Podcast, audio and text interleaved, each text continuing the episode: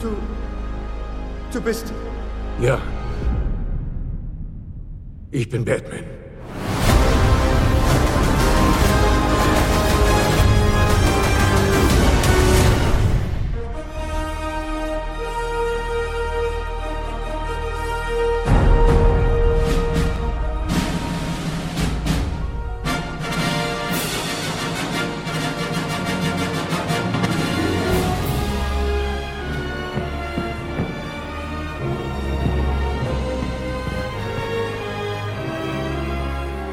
Cinemotions, der Kinopodcast mit Stefan und Jens.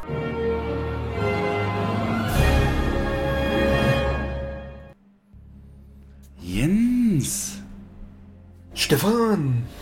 Ah, wir sind zwar nicht Batman oder Batman und Robin, wir sind Jens und Stefan vom Cinemotions Podcast. Folge 64 begrüßen alle, haben wieder ein bisschen auf uns warten lassen. Aber wie immer holen wir alles nach, was es filmbranchentechnisch aus dem Kino zu erwähnen gibt und werden uns versuchen an einer kleinen Vorhersage zu den Oscars, die großen Themen für diese Folge. Jens, wo erwische ich dich gerade? Wie geht's dir? Was äh, gibt's Neues? Wie ist dein Befinden? Lange nicht gehört. Hofft dir geht's gut. Ja, es, die Knochen tun nicht mehr ganz so weh wie, wie von noch vor ein, zwei Wochen, weil ich habe ja im Zuge unserer ganzen Sanierungsmaßnahmen mich dazu durchgerungen, auch noch das Wohnzimmer komplett zu sanieren. Das habe ich jetzt alleine gemacht, komplett alleine. Neues Laminat rein, Decke gemacht, ähm, Wände gestrichen, Fußbodenleisten. Was heißt so Decke gemacht? Hast so du da, was hast du da gemacht? Also nur gestrichen? Ja, oder? die, nee, die hab, ja, ja, gestrichen. Das ist, das ist eine vertäfelte Decke und das Ah, ist ja. sehr aufwendig gewesen. Also musste so vier, fünf Anstriche gemacht werden. Ja. Ähm, das hat so, weißt ja, wie das ist, wenn man zwischendrin arbeitet, an einem freien Tag ein bisschen was macht, Hm. 20.000 Mal im Baumarkt fährt, Mhm. da zieht sich das ein bisschen. Was ist dein Baumarkt der Wahl? Äh, Globus, hier also halt direkt der nächste. Okay, ist ja so manche, für manche ist ja so eine religiöse Sache, ne? Du hast da einmal deinen Stammbaumarkt und dann gibt es auch nur den. Ja, Ja. nee, okay. das ist mir scheißegal. Echt? Okay. Ja, Also. Ähm, Ja, äh, und im, im Zuge, ja, ja. ich habe das ja auch alles hinter mir, deswegen ich bin voll bei dir. Ich weiß genau, was du meinst und bewundere Ja. dich, dass du es immer so zwischendurch an freien Tagen. Dann, was hat das Laminat? Habt ihr da komplett neue Farbe jetzt drin? Hast du, wirkt es wie ein neuer Raum dadurch? Ja, komplett, wirkt wie ein komplett neuer Raum. Es ist natürlich auch viel wärmer am Boden. Vorher waren Fliesen drin Ah, und ich habe Laminat reingelegt. Nicht das teuerste, nicht das billigste. Es ist halt eine Mietwohnung, also ein Miet rein Endhaus sozusagen. Ähm, da wollte ich jetzt kein Vinyl für 40 Euro einen Quadratmeter reinballern. klar. Und äh, nee, aber sieht gut aus. Also so, so ganz helle Eiche und Wände weiß und Der Palast entsteht. Blautouch. Dann, ja, dann, dann habe ich ähm, da so Stuckleisten oben dran geklebt mit äh, LED-Bändern, dass man so indirekte Beleuchtung an der Decke oben hat. Hm. Ja, aber das Wichtigste, nicht das Allerwichtigste, ich habe keinen Beamer mehr. Ja, Geld ist überall knapp, ne? Du musst ja. Ja, ja, Kälte ist überall knapp. Mann, jetzt erzähl, ich weiß doch, worauf du hinaus willst. Ich will alles dazu wissen. Ja. du weißt es doch schon. Ja, aber jetzt äh, lass die Hörer nicht auf die Folter spannen. Was? Also, Worauf konsumierst du jetzt? Also der, der Gedanke, da das Wohnzimmer zu renovieren, den tragen wir schon länger. Und meine Frau, ähm, der war das immer so ein bisschen Dorn im Auge. Die Leinwand da an der Wand und der Beamer hinten mit Wandhalterung und die ganze Kabellage. Und die wollte das nicht mehr. Nach der Renovierung sagt sie, soll das weg. Und ich sage, pass auf, wir machen einen Deal. Du bekommst deinen Willen, der Beamer kommt weg, aber dann bekomme ich einen neuen Fernseher, einen größeren. Klassiker mit der Frau so zu verhandeln. Ja, ja, kenne ich. Ja, einen anderen, ich sage, bleibt der alte Fernseher, bleibt auch der Beamer. ja, dann, okay, dann holt ihr einen neuen Fernseher. Ja, das habe ich dann getan, ne? Ja, ein 75 Zoller. Ah! Ja. Ja, komm, hau raus. Obwohl, ich muss ganz Marke, Spezifikationen, sag. Äh, äh, also ein QLED von Samsung. So, jetzt habe ich nämlich die erste Frage. Ähm, du hast es mir natürlich schon geschrieben. Ich muss ja sagen, ich bin ja, Ja. nicht mehr up to date, was Fernsehtechnik angeht. Was ist OLED und QLED der Unterschied? Also ich habe wirklich wochenlang äh, alle Ja. Seiten durchgeforstet und Reviews gelesen und in, auf YouTube auch Testberichte. Ja. und und und. Ähm, ich habe echt wahnsinnig hin und her geschwankt zwischen OLED und QLED und Neo QLED gibt es ja auch noch. Und ähm, QLED sind die klassischen, ist praktisch ein LED-Fernseher. Hat eine Hintergrundbeleuchtung und die QLEDs, die haben, der Name äh, kommt daher, weil die sogenannte Quantum Dots haben, noch vor dieser LED-Beleuchtung. Und das, das ermöglicht, dass halt einzelne Bereiche beleuchtet werden und andere schwarz bleiben. Ähm, und somit ist der Kontrast viel, viel höher als bei einem normalen LED, wo die gesamte Hintergrundbeleuchtung auf die LEDs leuchtet. Mhm. Und bei den OLEDs, ähm, du hast ja ein OLED, glaube ich, ne? Mhm. Das sind die organischen LEDs und die leuchten selbstständig. Also da gibt es keine Hintergrundbeleuchtung, sondern die LEDs leuchten selbst. Und deswegen ist da, wo die nicht leuchten, halt komplettes Schwarz. Das, äh, also einen höheren Kontrast als bei einem OLED, einen höheren Schwarzwert gibt es halt nicht. Also, der, der also OLED macht das selber an den Stellen und was macht jetzt diese Quantum Dots? Ist das eigentlich ein Marketingbegriff? Gibt es die wirklich? Hat das irgendwas mit Ant-Man zu die tun? Gibt es wirklich. Nee, das hat was mit Ant-Man. genau. Ja. ja. die hat Kang entwickelt und. Ähm. nee, aber erzähl mal, also ich habe nicht verstanden. Die, also die können also was, was macht so ein Quantum Dot? Die, also ja, die, die Quantum Dots sind halt in der Lage, diese Hintergrundbeleuchtung ähm, auf, auf kleinere Flächen zu begrenzen. Also dass einzelne kleinere Flächen einzeln steuerbar sind, einzeln ansteuerbar. Mhm. Dass es dort halt hell ist, heller, dunkler, gerade bei Weltraumszenen ja, zum Beispiel. Mhm. Ähm, das kommt den OLEDs näher, kommt natürlich nicht komplett an die OLEDs ran, weil die OLEDs das komplett schwärzen können. Also das können auch QLEDs nicht. Und Neo QLEDs, die haben noch kleinere LEDs, die haben die sogenannten Mini-LEDs. Die können das halt noch einen Ticken besser. Aber ich weiß nicht, den Unterschied siehst du wahrscheinlich nur im direkten Vergleich. Deswegen wollte ich da jetzt nicht nochmal 500 Euro mehr ausgeben. Und habe mich dann für den entschieden, für den äh, QLED.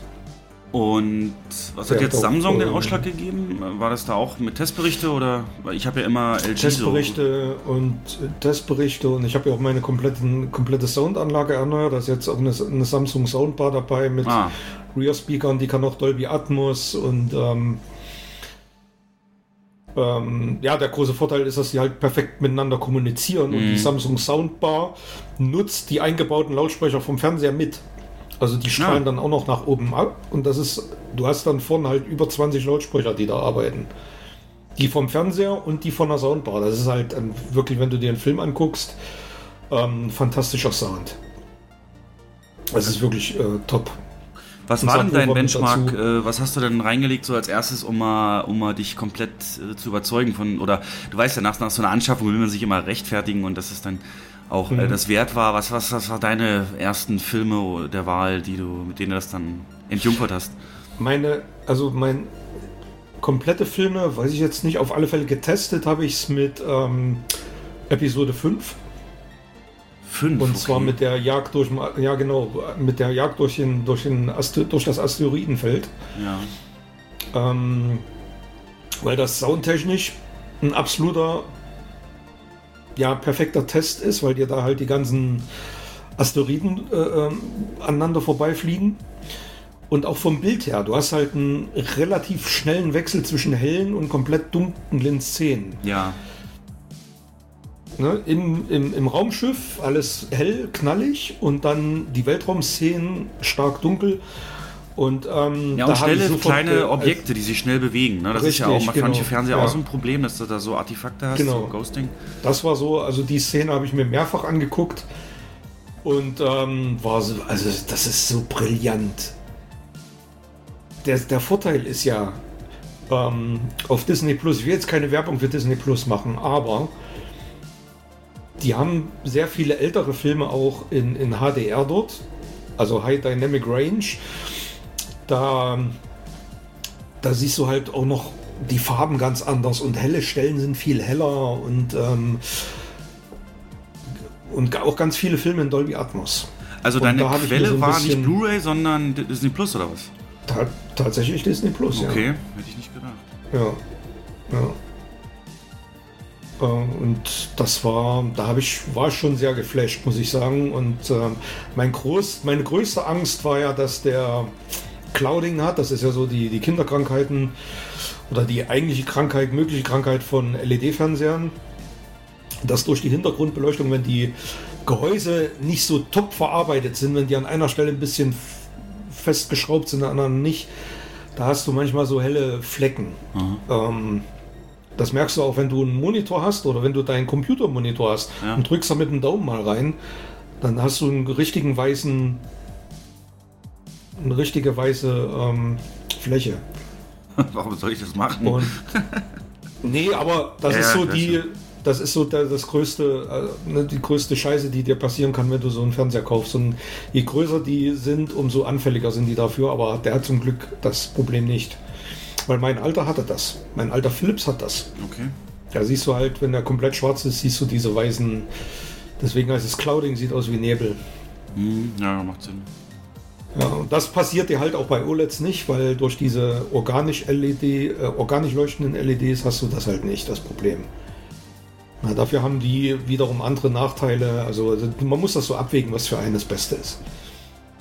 Ja, also ich bin, muss ich sagen, bislang zufrieden mit der Entscheidung. Obwohl ich so jetzt in den letzten zwei Wochen ähm, habe ich mich schon an die Größe ganz schön gewöhnt und habe zu Corolla letztens gesagt, hey, hätten wir nicht auch einen 85er nehmen können. Richtig, ja, ja, ja. Das kenne ich. Also wirklich, ich dachte mir, scheiße, hätte ich doch noch vielleicht mal ein bisschen.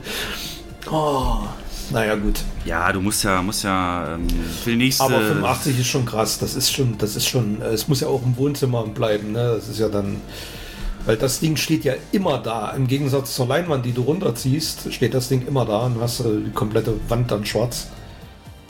Und ein 85er ist halt einfach mal 2 Meter breit. Das ist schon eine Hausnummer. Ja, aber denke ich mir auch jedes Mal, wenn ich unseren Couch-Fernsehtisch sehe, dass da rechts und links irgendwie noch Platz ist, denke ich mir, oh, der hätte doch genau abschließen können und bei dann uns, genau, bei uns auch, bei uns Ja. auch. wäre doch möglich gewesen. Nee, Ja. aber dann nächste Runde, du musst dann nach oben Nee, passt schon. Ja. Passt schon. Ist schon, ähm, ist halt ein bisschen kleiner als die Leinwand. Die Leinwand hatte 2 Meter Breite, der Fernseher ist jetzt 1,68. Kommt der aber schon relativ nah. Also ich muss sagen, links und rechts 10 Zentimeter weniger. Das ist schon, ähm, also vor allem Filme, die in, in ähm, Flat sind, die wirken sehr imposant auf so einem 75 Zoller. Hm, ja, klar. Ja. Und ähm, mich wundert es nur, dass du die Szene, die du genannt hast, genommen hast, weil eigentlich nennt man als Referenzszene ja immer das Podrennen. Hast du das irgendwie mal nach, also Episode 1, hast du das mal nachgeholt? Oder, weil das wäre soundtechnisch vor allen Dingen die Referenz, ne? Das, ähm, das sind alle, Nee, die ich habe tatsächlich, hast du, da, daran habe ich jetzt gar nicht dran gedacht, das stimmt. Hm. Also nee, ich habe einige Filme mir, ich habe, ähm, was habe ich, hab ich noch? Äh, Avatar habe ich mir natürlich ein bisschen was angeguckt und ähm, ja, den, den, den Vorspann von Planet der Affen übrigens auch genial, um eine Soundanlage zu testen. Ähm, also von dem Tim Burton Film. Jo, da sind so ein paar Stunden draufgegangen, Oh ja. wo ich mir einfach nur Filmschnipsel angeguckt habe. Ja, und das wird Ja. niemals aufhören. Ähm, wie findest du die Bedienung, die integrierten Apps, alles intuitiv? Äh, sagst du, also brauchst du deinen Fire TV Stick überhaupt noch oder? Na, ich habe ja keinen Fire TV, ich habe ja Magenta TV, deswegen so. nutze ich die integrierten Apps gar nicht. Ah, okay. Die sind ja alle in der Dings mit drin und. Ja. nee, ist schon cool. Also die, auch die Soundbar ist genial, die Rücklautsprecher sind kabellos, also die hängen halt nur am Strom. Oh, sowas gibt's noch. Ich habe so lange nach sowas gesucht. Ja. Ja, Verdammt. die, die, die übertragen das halt über Funk, funktioniert tadellos. Und du kannst dir, wenn du die, wenn du dir einfach nur ähm, einfach nur eine Serie anguckst oder ein stinknormales Fernsehen, dann ähm, hast du, machst du, hast einen Kippschalter, ne? Mhm. eine Verlängerungsschnur mit einem Dreifachverteiler, Kippschalter dran, schaltest du die halt aus und gut ist. Ja, normales Fernsehen ja ist nicht unbrauchbar. Ne? Also ich habe keine HD-Module oder so. Hast du wahrscheinlich, ne? Also, aber die ganzen Sender, die nicht. Die sind dran, ja. Ah, okay, weil ich habe natürlich ProSieben und so alles nur in SD und das, das ist eine Qual auf so einem Fernseher. Ja, das, das habe ich nicht, weil durch Magenta hast du die ganzen ähm, privaten auch in HD, Ja, okay. weil das übers Internet kommt. Okay. Hm. Ja, gut, das stimmt. Das ist ein Nachteil. Wenn du jetzt Kabelfernsehen guckst und hast jetzt nicht noch irgendwie ein, ein Kabel digital abonniert, dann hast du das in SD. Das ist auch irgendwie, ist doch nicht mehr zeitgemäß, Nee, ne? oder? Überhaupt nicht. Da Geld zu verlangen für einen, äh, ich meine, wir verlangen im Kino auch keinen Aufschlag für ähm, HD. oder für 4K oder so. Na, ist doch so. Ja, naja, für 3D halt. Ähm, Ja, das ist ja was anderes. nee, aber toll. Dann, äh, wenn wir schon bei diesem Schwanzvergleich sind, ich bin froh, als du die 75 gesagt hast, denn ich habe mich damals für 77 entschieden, also ich bleibe der Größere, aber Ja. das soll uns nicht, äh, nicht Ja. zwischen uns stehen. Ne? Nein, ähm, das ist ja auch eigentlich dumm. Äh, da, immer wenn so, wenn dann Besuch kommt, wirst du dich an Sprüche gewöhnen müssen, wie kleiner gab's denn nicht oder so. Und das ist, ja, es ist schon ein Statement, man muss, sich, muss das wollen. Meine Freundin ist immer noch sauer, dass wir uns den geholt haben und nicht eine neue Küche für sie. Aber ich habe gesagt, die kommt dann als nächstes und ja, muss man sich immer ausgleichen. Genau. Aber das ist schon, ne? Wa- Warum baut, warum baut LG 77 Zoller? Weil sie, es den, weil sie einfach sagen wollen, wir sind noch ein Ticken größer? Ich habe nie drüber nachgedacht, ehrlich gesagt. Okay. Ne? Es gibt keine andere Firma, die 77 Zoller macht, macht nur LG. Und die anderen äh, Größen haben die auch alle gleich. Also sie haben dann 65. Ja. Ich habe mir auch überlegt, den Samsung äh, OLED zu holen. Den gibt es aber nur bis 65 Zoll. Mhm. Der ist in den ganzen Tests am besten, hat er am besten abgeschnitten. Er ist natürlich auch ähm, deutlich teurer. Da kostet die 75 Zoll Variante schon 2000 Euro. Ja, das ist, das ist Äh, 65 Zoll. Ja. Ja. Gut, ich würde trotzdem noch mal eine Blu-ray ausprobieren, einfach aus dem Grund, dass du. Ähm, Ja, habe ich auch. Ah, Hab hast ich auch. schon. Ich habe auch schon ein paar. Ja, klar. Star Trek habe ich mir reingemacht. Ich habe ähm, ich habe ja nicht so viele. Ich habe ja überhaupt keinen einzigen 4K Blu-ray. Ähm, ist dein Player, ist der fähig? Kann der UHD? Ich, äh, nee, kann er nicht. Aber Ah, ja, ich habe natürlich einen neuen gekauft und jetzt kann er's. Ah, jetzt kann das. Neuer Player musste natürlich auch noch mit ran. Das habe ich Carola gar nicht verraten. Die guckt, hä? Was ist denn das? Schon wieder was Neues? Ja. Da habe ich ihr das erklärt. Ja, es musste und äh, ja. Der andere Ja. steht jetzt im Schlafzimmer. Aha. Ja, also. Und da habe ich mir den ähm, äh, Star Trek 3 als 4K-Version gekauft. Die sind auch teurer als regulärere, ne? Die 4K Die Blu-rays. sind ein bisschen teurer, Ja. vor allem die reguläre ist ja mit drin und ähm, da habe ich echt wirklich so im, im 5-Minuten-Step immer die Blu-ray reingemacht und dann die 4K Blu-ray und habe das verglichen. Ja, und? Ähm, und da siehst du schon einen Unterschied. Also der ist, der ist von Szene zu Szene mal marginal, mal stärker, aber es ist schon ein imposanteres Bild. Es ist schon viel detailreicher. Gerade wenn du Großaufnahmen hast, ähm, Haut und so, die, da siehst du schon jede, jede Mini-Falte und jeden Pickel und das ist schon ähm, krass. Kann Hm. natürlich auch nachteilig sein, wenn du ältere Filme hast mit, ähm, ich sag mal, Handmade-Effekten, dann siehst du halt wirklich auch jeden dünnen Draht da, der irgendwo an einem Monster hängt oder ja, Ja, das ist jetzt, aber das, dafür können die Filme ja nichts. Die wussten, dass sie niemals, also. dafür kann die Filme nichts. Ja. Aber du hast natürlich, und du hast natürlich, das ist halt auch der Vorteil bei, bei solchen, äh, gerade bei Disney Plus, die haben halt wirklich extrem viel Content in 4K vorlegen, HDR, Dolby Atmos. Das war mir vorher noch gar nicht so bewusst und äh, jetzt muss ich sagen, ich habe einige Sachen auf der Liste, die ich auch im Regal habe, die, mich, die ich mir aber nochmal über Disney Plus an, angucken werde, einfach weil sie qualitativ besser sind als meine Blu-ray. Hm. Ja, mit dem 4K, da, mu- da zahlst du ja, wenn du 4K zum Beispiel bei Netflix willst, musst du den höchsten Tarif nehmen. Ne? Das ist schon echt Mhm. fies. Also danach muss man überlegen, der normale Tarif hat, glaube ich, nur 720p. Also das ist äh, schon Abzocke. Ja, selber. Ja. Ähm, nee, herzlichen Glückwunsch, dann im, im, im Club der Großen angekommen. Äh, ich äh, ja, kann dir gerne Blu-ray-technisch, obwohl dann, ja, Disney hat ja auch so viel. Nee, aber so weißt du, so Dinger wie, wie ähm, Ich ärgere mich. Ich ärgere mich jetzt halt, dass ich vor, vor ein paar Wochen Maverick als Blu-ray gekauft habe und nicht als 4K Blu-ray. Da habe ich das noch gar nicht gewusst, ja, gut. dass ich, ne, oder. Aber ist nun mal so. Dune, ich werde jetzt nicht äh, meine komplette Filmsammlung ähm, umrüsten. Also das mache ich nicht. Gut. ja, das sind, äh, es ist ein tolles Gefühl, immer so Veränderungen, Erneuerungen äh, durchzuziehen, dann auch noch mit den eigenen Händen. Also ja, müsste es ziemlich motiviert sein dadurch und dann nach Hause kommen auch ein ganz anderes Gefühl. Ich habe es ja letztes Jahr alles gehabt und ähm, ja, Glückwunsch, Glückwunsch. Ähm, hast du denn, obwohl, ich wollte jetzt irgendwie übergehen, ob du auch ähm, ich wollte einen Wechsel kriegen zum Super Bowl, aber das ist ja gar nicht dein Sport. Ähm, obwohl ich so erst fragen, hast du noch schon Sportgroßereignisse auf der Glotze geguckt?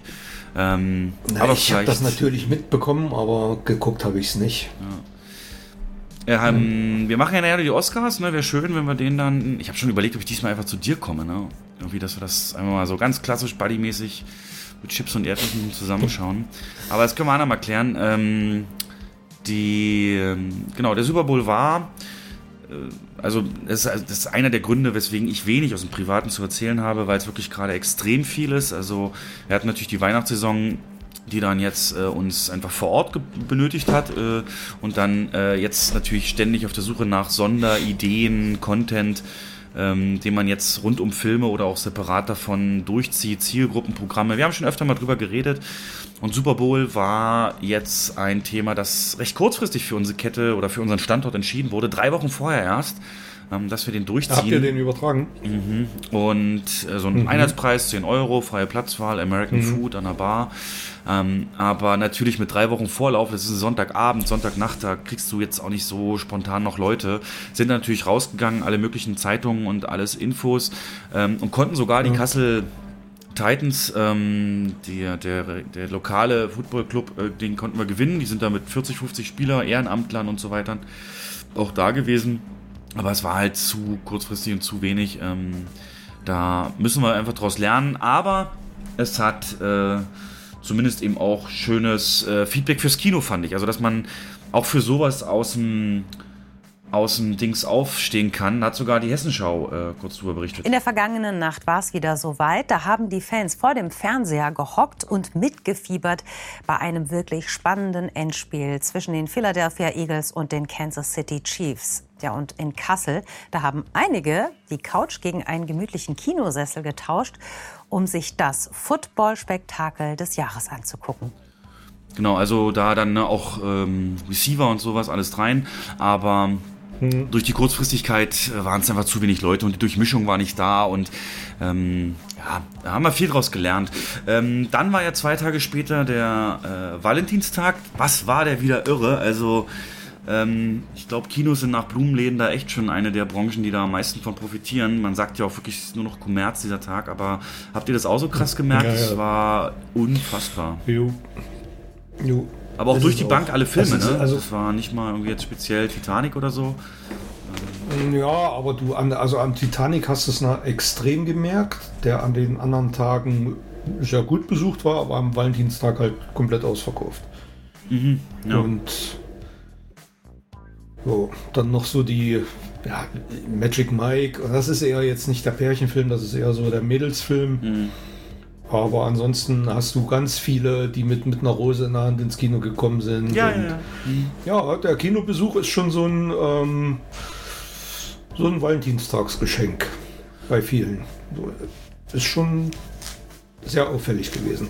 Ja, also habe ich, ich nie vergessen, habe ich das erste Mal äh, damals bei dir am Standort überhaupt nicht so gekannt, die Dynamiken. Und dann wurden wir da völlig überrannt und mhm. ähm, das ist seitdem ist mir das auch bewusst. Ja, wir hatten auch so eine Fotobox noch eine schöne und schönen Hintergrund. Ja, das war ganz nice. Auf jeden Fall sowas kostet natürlich auch Vorbereitungszeit und dann jetzt ganz kurzfristig haben wir. Ähm, es gibt ja Kinotouren, wenn bestimmte Filme starten, dann gibt es ja nicht nur die Premiere, es gibt da manchmal auch Meet and Greets und Touren halt, wo die Kreativen hinter dem Film äh, ja, verschiedene Kinos besuchen und den da vorstellen und äh, zu Autogramm einladen. Und wir kriegen jetzt vom im März startenden Sonne und Beton, das ist ja nach einem Buch von Felix Lobrecht, Regisseur, Regisseur David äh, Vnent. Ähm, ja, die kommen, äh, wir sind eine Station von deren Kino zu, zu Sonne und Beton. Ähm, und ich habe noch nie eine derartige Nachfrage gelegt. Ich weiß, dass er erfolgreich ist. Er hat ja, der ist ja im selben Business wie, wie wir. Ne? Also eigentlich sind wir ja ähm, Buddies. Ähm, er hat ja auch einen Podcast, aber er hat nicht irgendeinen. Er hat den erfolgreichsten Podcast Deutschlands. Also erfolgreicher als ähm, Fest und Flauschig und alles andere, Baywatch Berlin. Ähm, der heißt Gemischtes Hack. Und da ist er zusammen mit einem anderen, äh, macht so einen Comedy-Talk. und ja, da muss halt alles klappen. Ne? Also es gibt, ich, ich bin ja gar nicht drin. Ich kenne ihn nicht, ich höre das nicht, ich habe seine Netflix-Specials nicht gesehen. Gestern mal reingeschaut, um mir ein Bild zu machen, was für eine Art Humor das ist. Ähm, wir müssen ja im Hintergrund also unglaublich viel vorbereiten, das kostet jetzt auch wieder Zeit. Aber ich, ich habe mir jetzt nicht verstanden, der Saal, der größte Saal war innerhalb von zwei Stunden ausverkauft, dann haben wir einen zweiten Saal geöffnet, dann war es innerhalb 40 Minuten ausverkauft. Ich habe sowas noch nie erlebt und ähm, gut, der füllt Stadien, der Typ. Ne? Also wenn er Live-Touren macht mit seinem Comedy-Programm, dann füllt er 20.000er Stadien. Das ist jetzt so ja, eigentlich nicht verwunderlich, aber ja, am meisten Angst habe ich tatsächlich so ein bisschen. Ich habe dann natürlich mit den Leuten geredet im Kino. Sag mal, kennt ihr Ich den? wollte dich gerade fragen, ob du Angst vor dem Film hast. Nee, gar nicht mal so sehr der Film. Frage. Also da kommt es noch, genau. Aber ich habe da erstmal Ja, wegen den. Typen gefragt, was macht denn der, was hat denn der, warum ist denn der so beliebt und bla bla Mhm, bla. Das konnten sie mir alle nicht so richtig sagen, hat auf jeden Fall eine Fanfreund, aber sie konnten eine Story erwähnen. Und zwar musste er mal in einem Podcast, ähm, den hören ja manche religiös, und da hatte ich einen, der haben so alle Folgen gehört und der hat wohl mal früher schon von Kassel erzählt, da war wegen irgendeinem anderen, vor seinem großen Fame war er, glaube ich, mal hier oder was, keine Ahnung. Und da hat er dann halt ein Hotel gebucht und da in dem Hotel ging nicht alles so gut, ne? Also da muss irgendwie, ich habe ich hab mir das eins zu eins wiedergeben aber da hat weil was nicht geklappt. Und aufgrund dieser Bemerkungen über das Hotel in Kassel war das Hotel genötigt, sich da zu rechtfertigen online und äh, hat Anfragen von Presse und allem bekommen, was denn da los war. Ne? Und das ist natürlich einerseits ein Geschenk, so ein, so ein Besuch, ähm, aber andererseits, ja, Berliner Schnodderschnauze, der hält sich da noch nicht zurück, eben zu sagen, wenn was schief geht. Und ähm, als du mir dann gerade noch erzählt hast, dass es ja möglicherweise vergleichbar ist, ähm, so von der Thematik her, Zielgruppe vielleicht so ein bisschen in Rheingold-Richtung geht. Rheingold haben wir ja letzte Folge erzählt. Unglaublich Also viel. zumindest in Teilen wahrscheinlich. Hm. Ja, ist so eine Berlin Ja, Äh, Plattenbau und genau. Ist wahrscheinlich ein bisschen jüngeres Ziel- Zielpublikum, aber da ist schon eine Deckungsgleichheit vorhanden. Also Ja. in Teilen zumindest. Hm. Naja, auf jeden Fall. Ähm, ich freue mich ja mehr auf David Vnent, den Regisseur. Kannst du zwei Filme nennen, die Mhm. er gemacht hat? Sagt dir was? Der Name sagt mir was, Mhm. aber Filme äh, weiß ich jetzt nichts. Also sein erster größerer war Feuchtgebiete, dieser Charlotte Roche-Film. Mhm, Und ja, ja. dann ähm, eigentlich das, was die meisten kennen, erst wieder da. Der ist von Ah, okay. Das ja Deswegen mal. macht wahrscheinlich auch der Masucci mit, ne? Der, der spielt ja da auch, glaube ich, mit. Ach nee, Quatsch! Jetzt habe ich was verwechselt. Nee, Masucci war aber Hitler in, äh, erst wieder da. Ja, ja. Ah, Ich dachte, der macht hier mit bei so einer. Nee, das war, das Ah, ja, war nee. ich irre. Nee, nee. Ja, mal gucken. Sehr gespannt, sehr gespannt, sehr gespannt. Ähm, wir werden natürlich ein paar Filmposter uns besorgen, versuchen die signieren zu lassen für Verlosungen. Das soll ja auch dann noch langfristig was bringen. Auf jeden Fall will ich sagen, ich habe sonst kaum Themen äh, privater Natur, weil eigentlich ist es nur Wechsel, Arbeit, nach Hause, versuchen was zu gucken, Familie, schlafen ja. und Kenne ich. gerade ein bisschen bisschen roasty roast. Ähm, ja gut, dann würde ich sagen, äh, genau, wir machen das jetzt, äh, stellen euch kurz die neuesten News vor, äh, die äh, aus Film und, und Branche, die es so gibt. Und dann müssen wir mal gucken, ob wir die Oscars dann so ein bisschen ins Hauptthema reinnehmen oder nicht. Aber wird auf jeden Fall natürlich heute eine Rolle spielen. Unsere Vorhersagen, die wir dann natürlich auch abgleichen. Und genau, und was bietet sich denn besser an als von den äh, News zum Super Bowl oder kurze Anekdote eben zum Super Bowl? Der ist ja für uns im Kino auch deswegen bekannt oder auch äh, wichtig, weil da immer für so die Highlight-Filme des Jahres werden da immer äh, Trailer, neue, neue Szenen ähm, veröffentlicht. Ich habe hier eine Liste mit allen äh, Trailern, die da gelaufen sind. Und ich weiß nicht, hast du, hast du dir das mal angeguckt in der Zusammenfassung oder nur, nur ausgewählte? Ähm, sonst würde ich. Ähm, alle habe ich. Nee, alle habe ich nicht gesehen, aber. Ja, wir können ja mal die wichtigsten durchgehen. Ähm, was für uns vielleicht auch überraschend war, ähm, weil das sind sehr teure Spots, wissen wir ja, ne? Irgendwie so ein 30 Sekunden, Mhm. Habe die Zahlen jetzt nicht, aber möglicherweise so 6, 9 Millionen, keine Ahnung, was das kostet. Richtig, also der Ich teuerste glaube, die Spot. teuerste, die teuerste die teuerste Werbezeit im, im Fernsehen, ja. Im Genau. US-Fernsehen. Aber natürlich aus dem Grund eine Milliarde Zuschauer in der Regel. Und entsprechend, es gab einen Teaser, fange ich einfach mal an, von Scream 6. Und der hat tatsächlich dazu geführt, dass, äh, dass die Vorverkaufszahlen in den USA in die Höhe schießen. Und jetzt mit einem sehr viel stärkeren Eröffnungswochenende ähm, rechnen. Generell Scream-Franchise, warst du da jemals drin? Oder, oder was hältst du von, dem, von der Idee, aus der Kleinstadt jetzt nach New York zu gehen? Das ist ja so das große, das große Ding. Außerdem die Hauptdarstellerin von Wednesday, noch ähm, eine, eine Hauptdarstellerin dort. Ähm, Sind schon gute Voraussetzungen, aber du hast irgendwann aufgegeben mit Scream, glaube ich, ne? Weil Wes Craven ist ja eigentlich dein Ding. Ja, aber der hat ja, also der hat die ersten, ich weiß gar nicht, hat er den vierten gemacht? Ich glaube, da war er schon hat er tot, noch, ne? Mittlerweile ist er ja, nee, ich glaube, also ich glaube, den vierten hat er noch gemacht, Okay. oder? Egal. Das ist jetzt der sechste Ähm, jeweils, ja, nach dem, genau, den, äh, die ersten drei habe ich gesehen, dann war für mich Schluss, weil der, der dritte war ein perfekter Abschluss und war schon, der war schon sehr vorhersehbar dann und ähm, es ist einfach nur eine wie Saw und, und alles andere ist eine Cashco, die gemolken wird bis zum Get-No. Und Neve Campbell ist ja auch nicht mehr dabei im sechsten. Genau. Die Naja, hat zu hohe, eine zu hohe Gagenforderung gestellt und da wurde sie aus dem Skript geschrieben und deswegen ist jetzt die äh, Wednesday-Darstellerin die neue Hauptdarstellerin. Ich komme jetzt nicht auf den Namen. Jenna? Ortega. Hier, Jenna Ortega, genau. Ist natürlich jetzt in aller Munde wegen der mega erfolgreichen Netflix-Serie.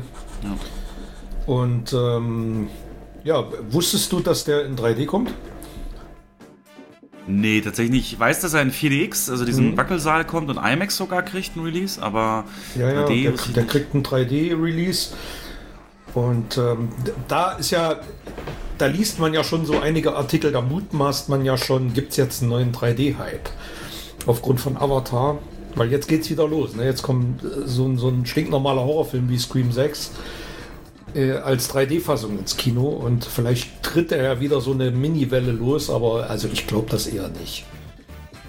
Na, mal gucken. Ja. Ähm, ja, mal gucken. Äh, genau, also ich. Ja, wird ein solider Film für uns. Ähm, Ja. Scream 6, wir werden so einen Ghostface-Cosplayer da haben, der so ein bisschen dann die Leute ähm, erschrickt, wenn sie in den Film gehen und sowas, aber Das haben wir mal gemacht. Beim zweiten oder dritten Teil damals, das weiß ich noch. Haben wir einen Mitarbeiter im Kostüm hinten in die letzte Reihe gesetzt. In eine, in eine Ecke, wo es keiner gesehen hat. Und ähm, als das Kino voll war, ist, hat er sich dann die Maske aufgesetzt und ist dann rumgerannt und hat rumgeschrien. Da war natürlich fast schon Panik im Saal. Oh ja. Oh, Panikmanagement, ja. Das äh, darfst du nicht vergessen bei sowas. Das Ähm. war schon, ähm, nee, ja, war schon witzig. War ja klar, dass es. Ja. Dann ein Film, den ich mir, den ich vorher nicht auf dem Schirm hatte, aber vielleicht du jetzt auch, ähm, den ich auf jeden Fall gucken werde, weil es kann nie genug Saurier auf der großen Leinwand geben. Und hier kommt ein, Adam, ein Film mit Adam Driver als Hauptdarsteller, wozu es auch einen Trailer gab, einen Teaser. Der heißt einfach nur 65, 65, ne? also wegen 65 Millionen Jahre her, wo es wohl darum äh, geht, dass äh, ja, ein, ein Raumschiffpilot, ein modernes Zukunftsraumschiff, äh, macht eine Bruchlandung auf einem Planeten und kriegt dann mit, dass äh, ja, auf der Erde, er auf der Erde gelandet ist, aber vor 65 Millionen Jahren. So, und dann muss er halt mit modernen Waffen und dem, was er eben hat auf dem Raumschiff, gegen Saurier kämpfen und vor Sauriern äh, weglaufen. Also das ähm, ja, freut mich sehr. Da, den gucke ich. Jetzt stelle ich dir die, die, die 65 Millionen Dollar Frage. Okay. Bei welchem Film ist das geklaut? Ich, äh, den hast du heute schon erwähnt, vermute ich. ähm, Nee. Ja, doch, habe ich. Ja, ja, stimmt. Ja. stimmt, stimmt, stimmt. Aber ist das genau das gleiche? Ist es Also- auch die Vergangenheit? Ja, ne? Oder die Zukunft? Klar, natürlich. Nein, die Vergangenheit. Äh, Quatsch, die Zukunft. Du hast Ja. recht, die Zukunft ist es ja. Aber es ist im Prinzip dieselbe Idee. Ne? Dieselbe Idee. Ja, hier ist es halt von Anfang an bekannt ähm, und Ja. gucken, er muss ja im Prinzip dann nur in Anführungszeichen einen Weg finden, zurückzukommen und ja, aber sieht geil aus, ne? Also wie, Das sieht wirklich geil aus. Ja. es gibt auch so eine Kurzgeschichte auf Reddit in so einem Forum, die hat so richtig Hype damals erzeugt und da sind auch Filmrechte verkauft, ähm, weil weiß ob das kommt, da war einfach nur eine Frage, hat einer gestellt, wie lange würde eine moderne Einheit aus US Navy SEALs voll ausgerüstet gegen eine Legion römische, also eine Legion Römer ähm, bestehen. Ne? Und äh, das, das, das war ist dann in Kurzgeschichten ausgeartet und so. Und genauso hier halt jetzt modernste Waffen gegen die Saurier. Mal gucken. Eigentlich, eigentlich müsste ich viel begeisterter sein, weil es gibt. Ähm, einige Hörer wissen, dass ich bin ein riesengroßer Ray Harryhausen-Fan und der Yes. hat einen Film gedreht, äh, der hieß One Million Years BC. Und ähm, voll von Stop-Motion animierten Dinosauriern, grandios gemacht natürlich. Und ähm, die Protagonisten sind da, ja, Steinzeitmenschen. Und jeder weiß, Menschen und Dinos haben nie parallel zusammen gelebt. Äh, in dem Film ist es halt so gewesen. Und letzten Endes ist ja das die einzige Möglichkeit, ist ja eine Zeitreise, um das möglich zu machen, um, um Dinos in ihrem richtigen Lebensraum vor 65 Millionen Jahren auch mal zeigen zu können, ohne dass es eine Doku ist oder, oder so ein Film wie Disneys Dinosaurier mit äh, sprechenden Dinos oder, oder sowas wie Jurassic Park, wo welche geklont gezüchtet werden und dann, ne, das ist, also das macht schon, finde ich schon sehr reizvoll. Ja. Hier sind die Dinos im Prinzip diejenigen, die das Sagen haben. Das ist ihr Lebensraum und ähm, der Mensch ist der Eindringling. Das ist die Prämisse und mega interessant finde ich das. Genau, Anfang März, Release bei uns. Ähm, Mhm. dann gab es noch Cocaine Bear, ähm, Teaser. Oh Gott, ja. Hatten wir ja letztes Mal drüber geredet. Ähm, Ja, Ganz witzig habe ich jetzt gesehen, ich folge ja auch amerikanischen äh, äh, Kinoketten in, in, ähm, auf Instagram, unter anderem Alamo Draft House. Und die haben äh, Werbung gemacht, ähm, Cocaine Bear ist Poster und darunter steht einfach nur Movie Party. Also die machen zur Premiere eine Party und ich glaube, das könnte Marketing in die falsche Richtung sein, weil was, ähm, also die schreiben natürlich drunter, ja, die schreiben natürlich drunter, es ist bis, bitte kein Kokain mitbringen, aber äh, es ist natürlich, ja, vielleicht nicht die beste Idee. bringt euch, bringt euch eure Strohhalme mit. ja. Aus Papier, ne? Umwelt wenigstens. Ähm, ja, da habe ich ja, da habe ich ja auch zuerst gedacht, als ich das gelesen habe, das wird so ein, das ist ja, wer hat, Elizabeth Banks, ne, ist die Regisseurin, glaube ich. äh, ich genau, in ja, ja, ja. Die ist ja eher so im, Com im Comedy-Fach ähm, angesiedelt. Und da habe ich gedacht, das wird so ein, ja, wirklich so, ein- so ein Schwachsinn, so ein. Ja, so die. Richtung, ja, Aber wie der Muppet-Film, den wir geguckt haben, sowas. Ne? Aber der, der soll richtig heftig sein. Der hat, glaube ich, ein R-Rating bekommen. Und der soll ordentlich zur Sache gehen. Also, ich weiß noch nicht, welche Zielgruppe da angesprochen wird. Ja. Ja, da, Also im ja. Internet vergleicht das so ein Aber- bisschen den Hype. Weißt du noch Snakes on a Plane? Das Samuel Jackson-Ding? Ja, ja, ja, ja, genau. Das war damals auch dieses eine Ding, wie Schlangen im Flugzeug und Samuel Jackson, der Motherfucker, sagt. äh, dann war es aber auch nicht so der Aber müssen da, da müssen sie schon, da müssen sie schon stark an den Film glauben, wenn sie den beim Super Bowl platzieren. Ne? Ja. Allein wegen der Headline. Denke ich mal schon. Ja. Dann äh, kam nochmal Trailer von Transformers Rise of the Beast. Da habe ich aber keine neuen Szenen rausgelesen, außer eins. Am Ende, wenn das Transformers-Schriftzug kommt und das Transformers-Logo, das dreht sich dann einmal. Also du hast einmal das, normalerweise hast du ja dieses ähm, Autobot-Logo und dann dreht sich so das Decepticon-Logo. Und hier war es jetzt so, da hast du das Autobot-Logo und es dreht sich und das wird das Porsche-Logo. Also wirklich das, das Stuttgart-Zuffenhausen-Logo ähm, von Porsche. Ja. Ähm, also da muss viel Da Geld geflossen sein. Kohle gebuckert. Ja, ja, genau. Hm. Dann Guardians 3. Ähm, ja, wird, wird solider Marvel mit, mit, der, mit der Backstory von, von, von dem Waschbär von Raccoon, Rocket Raccoon ähm, als Kind und was er da alles mitgemacht hat, wird wieder für Tränen sorgen mit Sicherheit und der Abschluss der Trilogie. Ähm, dann Fast and Furious 10, der erste Ja, noch längere nicht- Trailer. Oder Werden noch wollt, nicht alle überleben wahrscheinlich. Ja, ja, bin Also eh gespannt. wie der Trailer zumindest dann. Ja, Mhm. also Marvel kommen wir vielleicht nachher noch drauf, wenn wir über Box Office reden. Aber Mhm. ja, also ich bin mir auch sicher, dass nicht alle da rauskommen. Vielleicht auch nicht in Fast and Furious 10. Ähm, der Trailer, der online ist, der ist fast vier Minuten lang. Unglaublich. Ähm, alle dabei aus den letzten Teilen von Jason Statham, neu Jason Momoa, ähm, man hat kurz gesehen, Gal Gadot kommt wieder, du hast äh, hier Captain Marvel, Brie Larson hast du dabei, natürlich die ganze alte Gang, Ludacris, Michelle Rodriguez, äh, Vin Diesel, aber eben auch John Cena aus dem letzten Teil. Das werden ja immer alle Bösewichte dann in die Familie aufgenommen irgendwie. Und jetzt machen sie den Trick, dass sie aus dem Fünfer, glaube ich, wo sie da in Brasilien den Safe klauen, dass da im Hintergrund noch Jason Momoa eben war und spielen auch sehr prominent äh, Paul Walker ein und Rückblickszenen, wo man jetzt natürlich stark vermutet, dass der über Deepfake oder whatever dann da ähm, doch wieder eine aktive Rolle hat, weiß man aber eben nicht. Es ist ja wohl, ja, es ist ja mittlerweile offiziell bestätigt, dass das eine größere, ähm, größere Zeit im Film einnehmen wird, in seine Rolle. Aber der Regisseur sagt, das wird, werden, werden ausschließlich Rückblenden sein. Also er wird nicht in, per Computeranimation jetzt in neue Szenen eingebunden werden. Zumindest sagt man das so.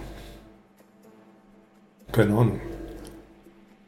Also er wird in der, in der neuen Story wird er nicht aktiv eine Rolle spielen, aber Rückblenden sind dann schon computergeneriert genau. und erweitert oder einfach nur Szenen aus den alten das Filmen. Ist die, das, das ist die Frage, ob sie wieder seinen Bruder nehmen und dann ja, vielleicht genau. Deepfake machen, keine Ahnung. Das ist möglich, aber ja, weiß ich nicht. Okay. Für mich ist es so ein bisschen Leichenflatterei, aber das Thema hatten wir ja schon mal. Ne?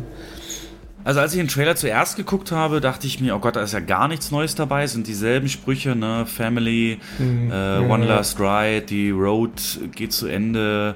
Äh, Dominic Toretto, ich werde dich kriegen. Du kennst mich vielleicht nicht, aber du wirst du bald. Und wen willst du retten? Und ähm, es ist schwierig. Also es wird wieder lustiges Action-Kino, aber mich zieht da jetzt nicht so rein, außer eben, dass jetzt der Abschluss der Serie ist. Und wenn, aber wenn, wenn Diesel anfängt und es ernsthaft mit Herr Ringe vergleicht, dann, dann zweifle ich natürlich schon an ihm. Und du weißt ja mitgekriegt, ne? Der Justin Lin ist ja kurz vorher ausgestiegen, ähm, weil er Differenzen ja. hatte mit Vin Diesel, weil er immer während des Drehs, ah, ich habe ja noch eine Idee, lass uns das so und so machen. Und äh, das ist dem ja. zu viel geworden. Und jetzt macht es der, der Transporter-Regisseur, Louis Leterrier.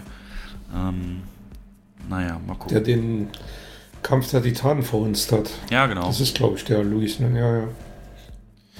Dann gab es einen neuen Trailer für Indiana Jones. Ähm, da habe ich jetzt auch nicht relativ kurzen, kurz, aber ja. mit neuen Szenen. Hm. Ich glaube, siehst du da zum ersten Mal Mats Mikkelsen so richtig, glaube ich? Na, das war schon, also den fand ich schon richtig genial. War sehr actionreich und ähm, also ich habe wahnsinnige Lust auf den Film mittlerweile. Ja. Da sagt man jetzt, ähm, es gab ja jetzt letztens dieses Zitat, das irgendwie Spielberg gesagt hat zu Tom Cruise, ey, du hast das Kino gerettet mit deinem Film und so und äh, wir kommen nachher noch zu den Jahreszahlen. Das war, ja. Äh, dass wirklich so, so Filme wie Maverick. Achso, machen wir gleich, gleich nochmal. Auf jeden Fall so im letzten Jahr haben uns äh, Filme wie, Maverick und so haben ja nun wirklich viel geschultert an den Besucherzahlen und ja. Ähm, man hat jetzt halt so das Argument, guck mal, in Avatar, da gehen alle rein wegen dem unglaublichen 3D und der Welt, ähm, in Top Gun wegen den Flugszenen und dieses praktischen Effekte und so. Und jetzt sagt man sich, warum sollte man, also es wird daran gezweifelt, dass der die Milliarde packt online, der Indiana Jones, weil es gibt für diesen Film nicht so wirklich das Alleinstellungsmerkmal. Außer vielleicht die Verjüngungsszenen mhm. von, von Ford. Aber den musst du weder für seine Effekte noch für seine Story wahrscheinlich gucken. Also verlässt er sich wieder auf Nostalgie halt extrem. Ja, das ähm, stimmt. Mhm. Fun Fact: Harrison Ford ist in der Rolle 21 Jahre älter als Sean Connery es war, als er seinen Vater gespielt hat. Also unglaublich eigentlich. Wahnsinn. Mhm. Dann gab es nochmal kurz Dungeons and Dragons. Das ist auch so komisch. Das sieht so aus wie der generischste Film aller Zeiten, aber den bewerben die jetzt schon so massiv. Der läuft jetzt schon bei uns dauerhaft in dem digitalen Foyer ähm, Trailer und jetzt hier sogar Super Kohle. Dungeons and Dragons Honor Among Thieves mit Chris Pine unter anderem. Auch Michelle Rodriguez, also ganz komisches Ding. Ich weiß, Dungeons and Dragons hat eine Followerschaft, die man nicht unterschätzen sollte, aber der sieht so absolut belanglos aus. Naja. Stimme ich dir zu. Habe ich schon vor ein paar Wochen, als der erste Trailer rauskam, ähm, haben wir den schon bei uns im Team. Die waren alle begeistert, ne? unsere Mädels. Aber die kennen alle das äh, Rollenspiel. und Ah, ja. spielen das auch. Okay. Ja gut, das verändert Ähm, alles. Deswegen, ja, ja, genau, deswegen sind die so, aber da hat man wahrscheinlich so eine kleine Fanbrille auf. Aber es ist ja auch nicht schlimm, es ist ja auch okay. Nur ich, also ich fand den Trailer schon sehr klischeetriefend. Jede einzelne Szene, so, ah, weiß nicht. Gibt es ja schon eine Verfilmung aus 2000, 2001. Kann ich mich noch entsinnen, den hatten wir im Kino. Ja. Ähm, ja, und dann der Trailer, den wir am Anfang auch schon eingespielt haben, der dafür gesorgt hat, dass du nochmal die Waschmaschine anmachen musstest, oder zumindest deine Frau. Ähm, ähm, der erste längere Trailer für The Flash, der auch wirklich klar macht, welche Richtung der storytechnisch einschlägt, der Film. Und natürlich äh, sowohl Ben Afflecks als auch Michael Keatons Batman mit drin hat. Aber the stage is yours, Jens. Ähm, ich für den Trailer hast du es doch nicht nehmen lassen, den großen Fernseher anzumachen, oder? Den hast du doch nicht auf dem Handy erstmals Nein, na, na klar. Ich habe zuerst habe ich ihn auf dem Handy geguckt, war Ah. echt, ne, ich war auf Arbeit, ich konnte es ja nur nicht. Äh, So. Es hat mich zu sehr in den Fingern gejuckt, klar, aber zu Hause Fernseher an und dann bumm. Äh, und mehrfach habe ich ihn mir angeguckt und Was sind deine Erkenntnisse? Standbilder. Ähm, ich war hellauf begeistert. Also ich bin ja großer Tim Burton Batman-Fan, das haben wir auch schon mehrfach behandelt und Ja. ist für mich immer noch der ultimative Batman, Michael Keaton. Und den wieder im Anzug zu sehen. Und dann, es ist ja nicht nur, es ist ja nicht nur der Auftritt von Michael Keaton als Batman. Es ist dasselbe Wayne Manor wie aus den Tim Burton-Filmen.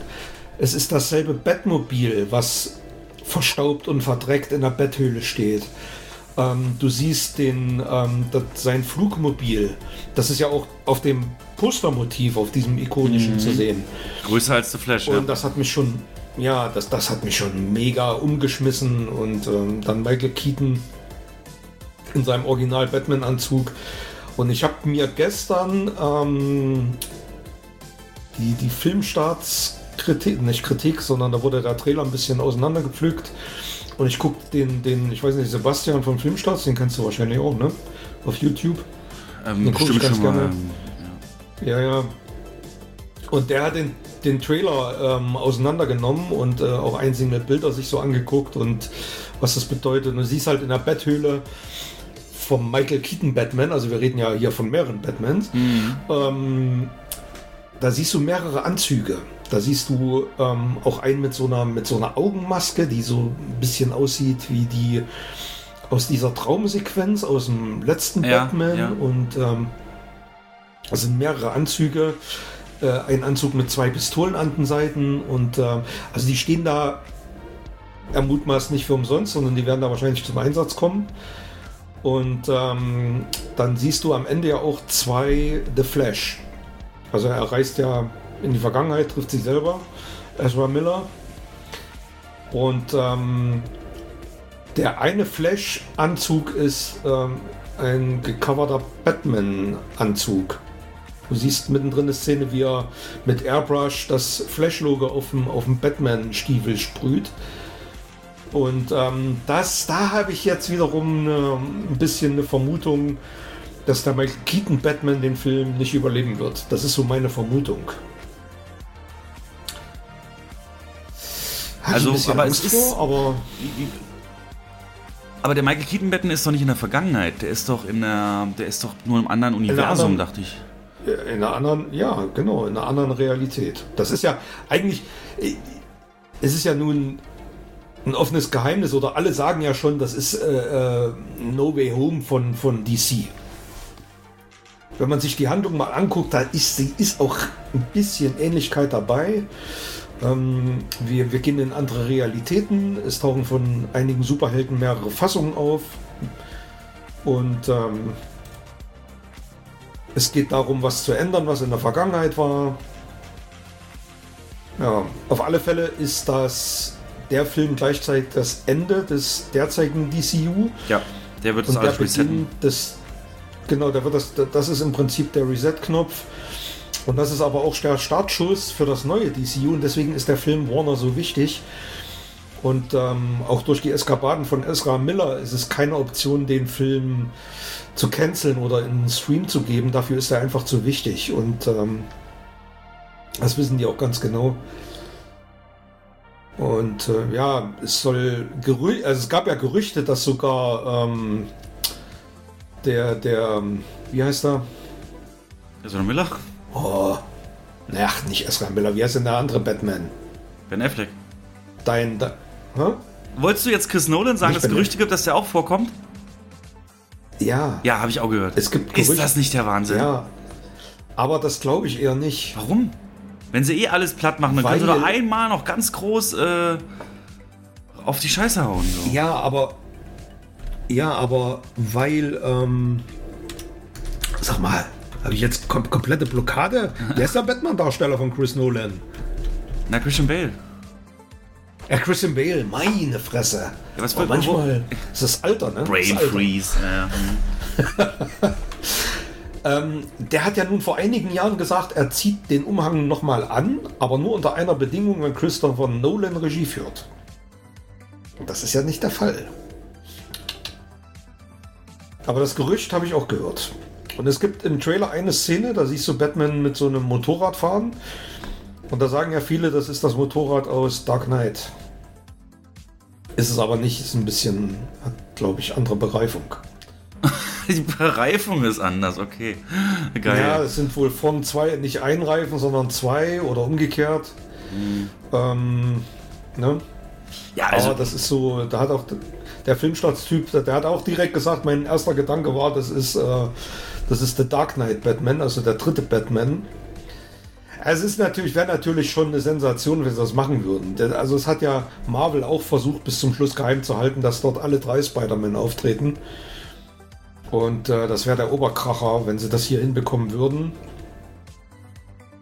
Ja, vielleicht. auf jeden Fall. Geld regiert die Welt, ne? Vielleicht ist es ja dann wirklich so. Ja, der Film hat natürlich, wie gesagt, diese schwierige Geschichte, ist äh, schon lange äh, im Dreh und Covid Mhm. und alles. Und Ezra Miller Eskapaden war auch schon mal berichtet drüber. Den halten sie jetzt gut Ja, unter genau. Verschluss und äh, der dürfte sich da nichts leisten, aber es kann auf keinen Fall der weitere Flash-Darsteller sein. James Gunn hat das MC, ähm, DCU übernommen und äh, schon seine Pläne vorgestellt. Also das hier ist wirklich der Cut. Deswegen noch einmal alles voll. Und hier war ich natürlich am meisten überrascht, dass Sod nochmal vorkommt. Da war auch gar nichts drüber bekannt. Ne? Also so wie ich es verstanden habe, erschafft Barry, also Flash, eine Welt ohne, ohne Superhelden.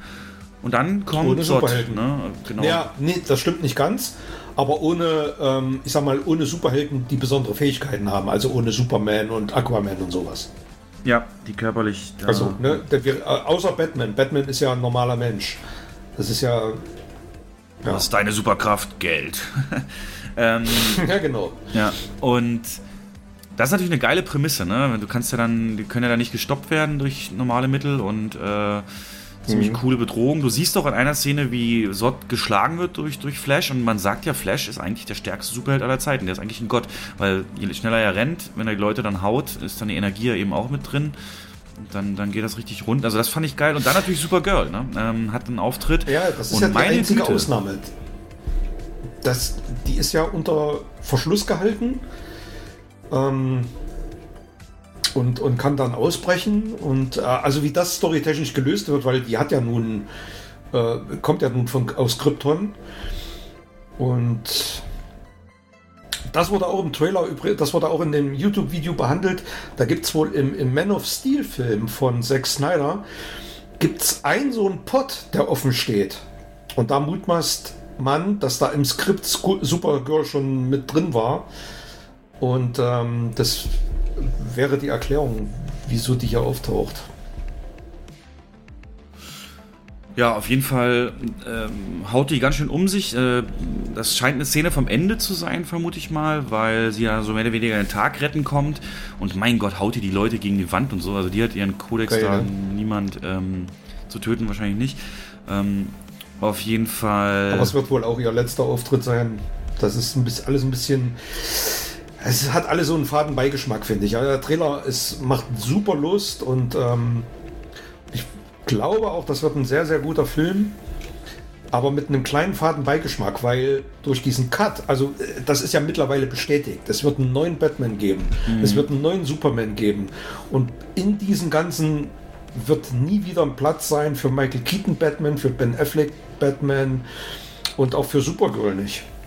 Weil äh, die existieren in dieser neuen Realität nicht.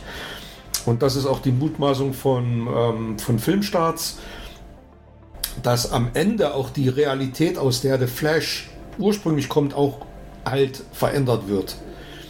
Und ähm, dass das die Erklärung sein wird, dass alles neu passiert. Genau, also ich, ja, ich sehe, mein gedanklich, im geistigen Auge sehe ich, wie bei Matrix 3, so eine ganz neue Welt, in der alles andere nicht passiert ist, so genau. Und mhm. dann, ja, Matrix 4 meinst du jetzt? Hm. Nee, 3. Ähm, also da ist am Ende, wird auch praktisch rebootet, die Matrix, und dann hast du da einfach nur. Ja, gut, das stimmt am Ende, ja. Hm. Und es hieß ja eine ganze Zeit lang, dass ähm, Michael Keaton mit The Flash, mit diesem Film eigentlich als ähm, neuer erster Batman des DCU ähm, wieder eingeführt werden soll. Als gealterter Batman. Und auch in weiteren Filmen noch auftreten sollte. Aber das wird wohl leider nicht passieren. Und äh, der hat ja eigentlich schon einen Auftritt als Batman in Batgirl, aber den Film werden wir nie zu Gesicht bekommen. Den hat Warner eingestampft. Ja. Der Film hat zwei Wochen bis Indiana Jones, ähm, wenn die Startliste so bleibt. Ähm, deswegen, mhm. ich glaube, da, der lädt auch ein zum Mehrfach gucken, um die ganzen Details äh, mitzukriegen, aber er hat halt wirklich einen scheiß Starttermin. Nach Indie hatten wir alles schon gesagt, kommt dann Insidious, Mission Impossible, Barbie, Oppenheimer, Marvels Woche für Woche. Und ja. deswegen. Und er hat eines, also eins ist natürlich auch noch klasse, er hat im Trailer die Danny Elfman Batman Musik, die Originale. Das hat mich ja, also das hat mich dann noch mehr geflasht. Das war, das war auf jeden Fall Gänsehaut, ja. Ja, das war mega Gänsehaut ähm, und ich habe nachgeguckt, aber Danny Elfman hat, schreibt nicht den Score zu The Flash. Was ich natürlich ein bisschen schade finde. Das hätte perfekt gepasst. Da auch den, den alten Score wieder zu verwenden. Und zwar ist der Komponist Benjamin Walfish. Ach, der hat auch schon Shazam gemacht. Mhm. Der hat. Ähm, glaube ich, so ein Protégé von der Zimmer. Regie führt ja Andy Muschietti, ne, der, der auch Stephen Kings S gedreht hat und da hat er auch schon die Musik geschrieben, also wahrscheinlich sein Hauskomponist, deswegen hat er den mitgenommen. Könnt ihr mir vorstellen, dass das vorher anders war? Ähm, der hat ja auch den Regiestab übernommen. Ich weiß gar nicht von wem. Auf alle Fälle weiß ich jetzt nicht. Ist ja egal. Ähm, ja, und Danny Elfman ist ja schon mal eingesprungen als Komponist bei Justice League. Hm. Bei der Kinofassung von Justice League. Ja. Ja. Na gut, also wir beide freuen uns auf den Film. Das, ich, den werde ich mir auch angucken, auf jeden Fall, ja. ja. Ist ja auch, also. Aber was ich dich fragen wollte, ähm, im Trailer als äh, äh, ich kann noch mal kurz das Intro, Intro abfeuern.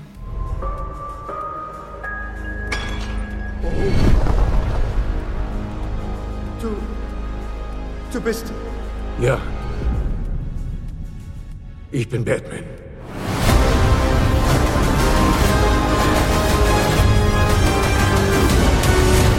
Oh, krieg schon wieder Gänsehaut.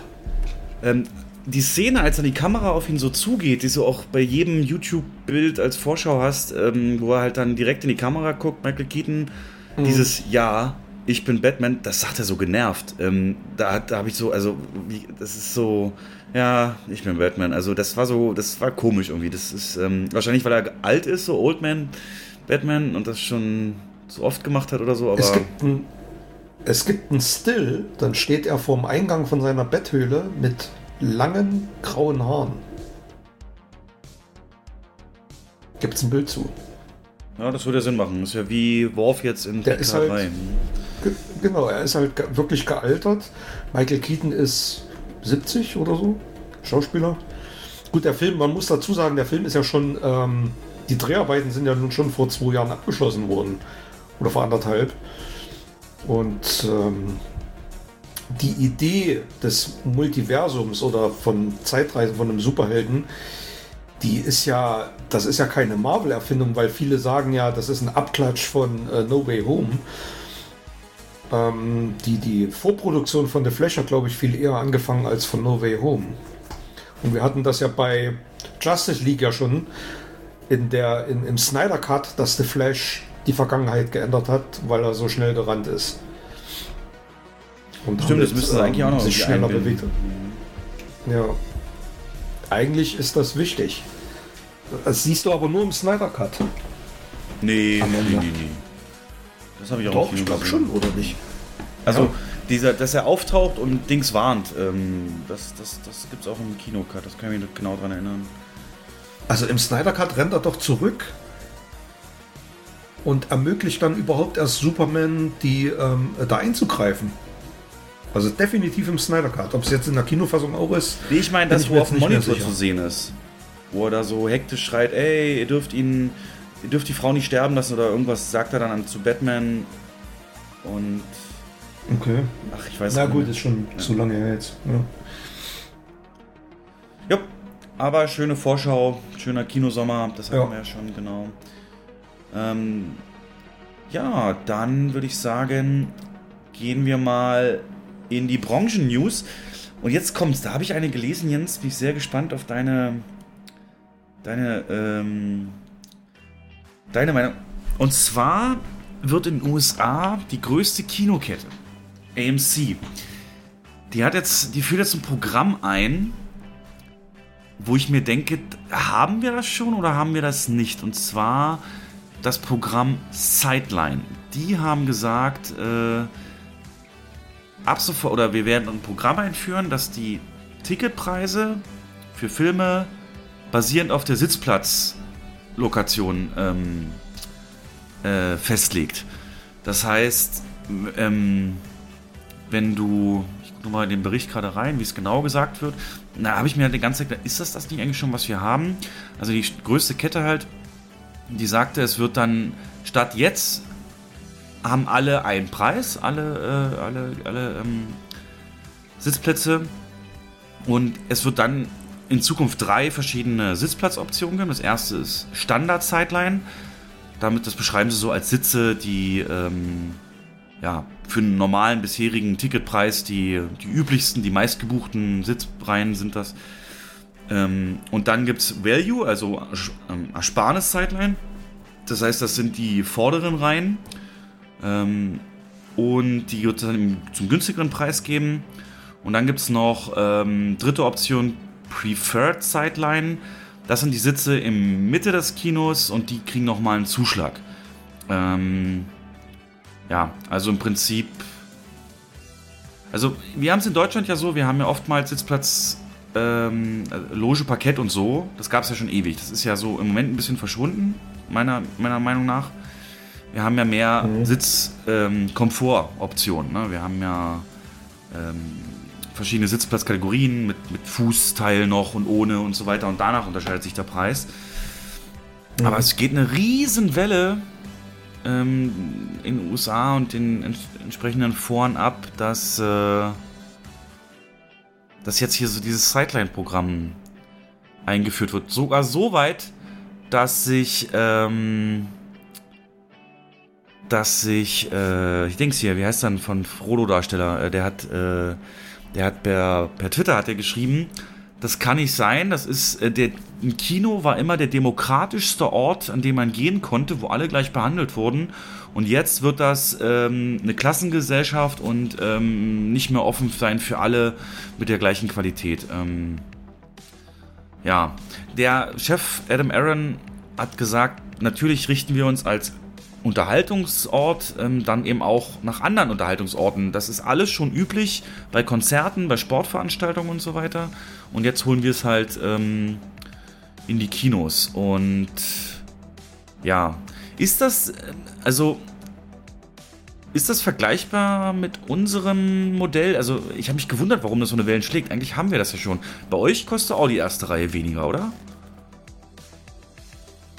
Also, wir haben ja, wir haben uns ja verabschiedet von den klassischen Parkett- und Loge-Kategorien. Genau, die haben wir auch nicht. Wie, ähm, genau, genau aus den Gründen, die du ja auch schon genannt hast.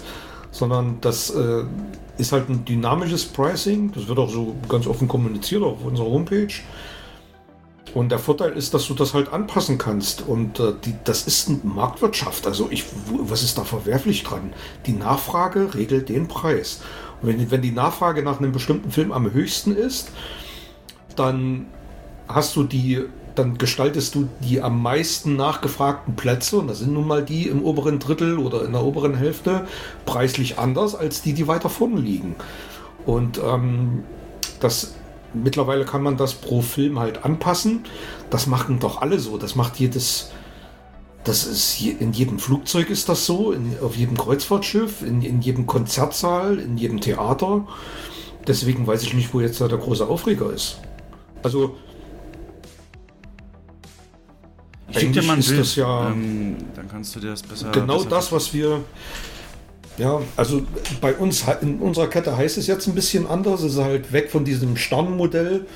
Aber das habt ihr doch auch, oder nicht? Ihr habt da auch unterschiedliche Kategorien, je nach. Äh, Ja, je schau nach mal, sch- schau mal auf dein Handy, ich werde das Bild dann auch posten.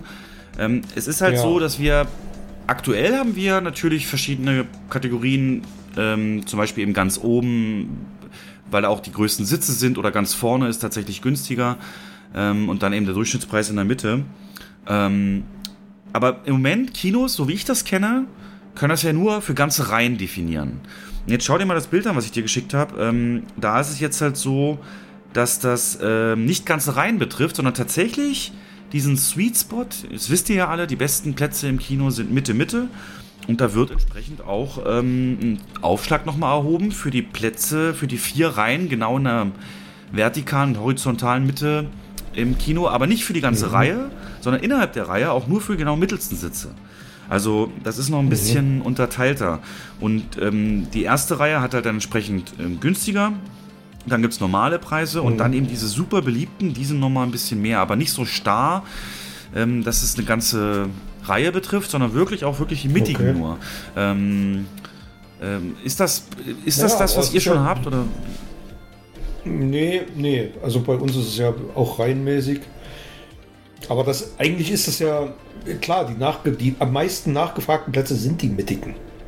Jeder will, selbst am Samstagabends, kennst du ja auch, am Samstagabend 20 Uhr an der Kasse, ich hätte gern äh, äh, Kino 1, äh, dritte Reihe von oben mittig. Und der Kassenverkäufer lacht sich dann eins ab, weil er sagt, ich habe nur noch zwei Plätze in der ersten Reihe. Ähm, das sind nun mal die am meisten nachgefragten Plätze. Ja. nach, das ist aber interessant, dass das schon, das ist ja noch eine größere Abstufung. Ne? Aber ich finde nichts Verwerfliches an dem Modell. Nee, ganz ne? ehrlich. Das sind nun mal die. Nein, warum? Warum? Wenn ich äh, von da an, von diesen Plätzen habe ich die beste Sicht auf die Leinwand, den besten Sound, das beste Sounderlebnis, ähm, habe vom, von der Bildgröße, vom Abstand zur Leinwand die, den besten Effekt, vom, vom Sichtfeld her. Äh, was ist verwerflich für diese Plätze, mehr Geld zu verlangen? Nichts. Also ich finde da nichts Schlimmes dran. Genau, also Elijah Wood hat getweetet. Ähm, das Kino war immer ein Ort für ähm, heiligen demokratischen Ja, Platz für alle. Und diese neue Initiative von AMC würde im Prinzip Leute mit wenig Einkommen bestrafen und eine Belohnung für? Leute mit mehr Geld darstellen.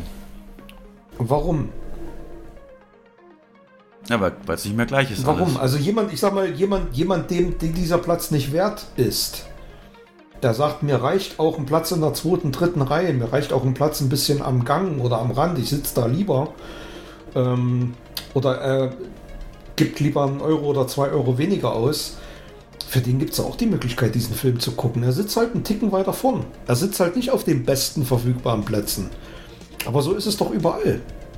Ja. So ist es in der Bahn. Wenn ich erste Klasse fahren will, muss ich mehr bezahlen. Wenn mir die zweite Klasse reicht für die halbe Stunde oder für die Stunde oder für zwei Stunden, setze ich mich in die zweite Klasse. Ja. Und das ist hier doch genau das Gleiche. Na, ich habe, ähm, auch wenn es dieselben Sitze sind, habe ich natürlich weiter hinten und in, in diesen mittigen Plätzen einen besseren einen besseren Sehkomfort und ein besseres Erlebnis, ein besseres Filmerlebnis. Das ist einfach Fakt. Ja. Ja, und ich verkaufe ja nicht den Platz. Ich verkaufe ja das Erlebnis. Ich verkaufe ja die Dienstleistung. Und ähm, die diversifiziert zu gestalten, ist für mich ähm, einfach völlig in Ordnung. Ja. Also ich sehe die Aufregung da auch nicht. Ähm, die haben auch ein, Nö. ein Abonnentenprogramm. Äh, Für, für 25 Dollar im Monat kannst du drei Filme pro Woche bei denen gucken und dann sparst du dir auch diesen Aufpreis für diese besonderen Plätze. Also man sagt, es kann auch einfach dafür sein, dass sie mehr in ihr Abonnentenprogramm reinkriegen. Aber jetzt, Jens, in dem Bericht dazu auf Celluloid Junkie, den ich gelesen habe, wird der Gedanke weitergesponnen. Und jetzt äh, frage ich dich, ich lese mal kurz vor. Ähm. Mm, Warum sollte man dieses Modell mit unterschiedlichen Sitzplatzpreisen nicht erweitern auf den Content und Inhalt? Das heißt, ähm, dass man eben sagt, du hast äh, für so Blockbuster halt Batman und Flash jetzt und Transformers und so, hast du halt diese ja, regulären Preise in dem Sinne, aber für so Indie-Filme, Mini-Komödien, Dramen und so weiter, das was jetzt nicht, das sind, also diese große Diskussion, das sind Filme, die kann man sich auch auf Netflix angucken oder im Streaming. Warum haben die denselben Preis wie ein Avatar, ne? So nach den, also in Anführungszeichen, wenn man jetzt mal 3D ausklammert. Und ähm, da wäre die Frage, wäre das vielleicht dann sinnvoll, nach Genre auch preislich zu variieren? Ja, finde ich nicht, weil die Kosten für den Betreiber sind ja dieselben. Wenn du jetzt ähm, Beispiel, du hast bist ein kleiner Betreiber, hast fünf Säle und äh, du hast einen Monat, wo keine Blockbuster laufen, Komödien und und und. Du hast ja dieselben Kosten, du hast dieselben Miete, du zahlst dieselben Personalkosten, du hast dieselben Stromkosten, Nebenkosten. Äh, Und du zahlst dieselbe Filmmiete, Leihmiete. Du zahlst deine 50, 52, 53, 55 Prozent. Und äh, warum sollst du für gewisse Filme oder für warum sollst du die billiger machen? Das ist doch, es gibt ein Publikum, das genau diesen Film sehen will. Warum soll die den Film zu einem geringeren Preis sehen als ein anderes Publikum, was einen anderen Film sehen will? Also das weiß ich nicht. Naja, weil du das deine Argumente dann, also wenn das funktionieren würde, wäre es ja in der Logik, ne? Die Theorie von Nachfrage und Angebot, da gibt es ja immer einen Preispunkt, wo sich das trifft. Das heißt, wenn du den Preispunkt nach unten setzt, dann trifft es mehr Interesse. Dann hast du natürlich auch eine höhere, also äh, das Ziel ist ja dann, dann kommen ja auch mehr. Und dann hast du zwar pro Ticket weniger, Das ist die, aber dadurch, dass mehr das ist kommen, die Frage. das wäre die Idee dahinter. Das ja. ist die Frage. Passiert das? Passiert das? Naja, also würdest du Das dir nicht eher für einen Fünfer auch sowas wie, keine Ahnung, ne, Ja. Random Drama da, da 1? ist, da, ja, aber da ist jetzt die Frage, über welche, über welche Preise reden wir und über, welche, über welchen Content, über welche Filme. Wir haben zum Beispiel, das ist ja eigentlich, trifft das ja das, was du gerade sagst. Bei uns gibt es ja die, ähm, die, die, die Mini-Mornings, das sind ja, ältere Kinderfilme, die auch eine kurze Laufzeit haben. Anderthalb Stunden maximal, ähm, Weihnachten der Grinch und so. Und die laufen dann am Wochenende in der allerersten Schiene für 2,99 Euro. Und das ist mittlerweile wirklich sehr gut nachgefragt. Und äh, das ist ja genau das. Ne? das. Also so ein Film rechtfertigt natürlich nicht den normalen Eintrittspreis. Ja. Das ist klar. Aber, aber Neustart, ein Neustart, bei einem Neustart zu, zu unterscheiden, ist das jetzt ein Film, den, den äh, die Leute, die Interesse dran hätten, eher warten, bis er in drei oder vier Monaten auf Netflix zu sehen ist oder auf Disney Plus oder sonst wo. Oder die für einen 2 Euro günstigeren Eintrittspreis ins Kino gehen würden. Das ist eine Frage, die kann keiner beantworten. Das ist, ähm, das ist ja gerade das Spannende dabei. Tja. Schwierig. No. Ähm, ja, das letzte Wort ist hier noch nicht gesprochen.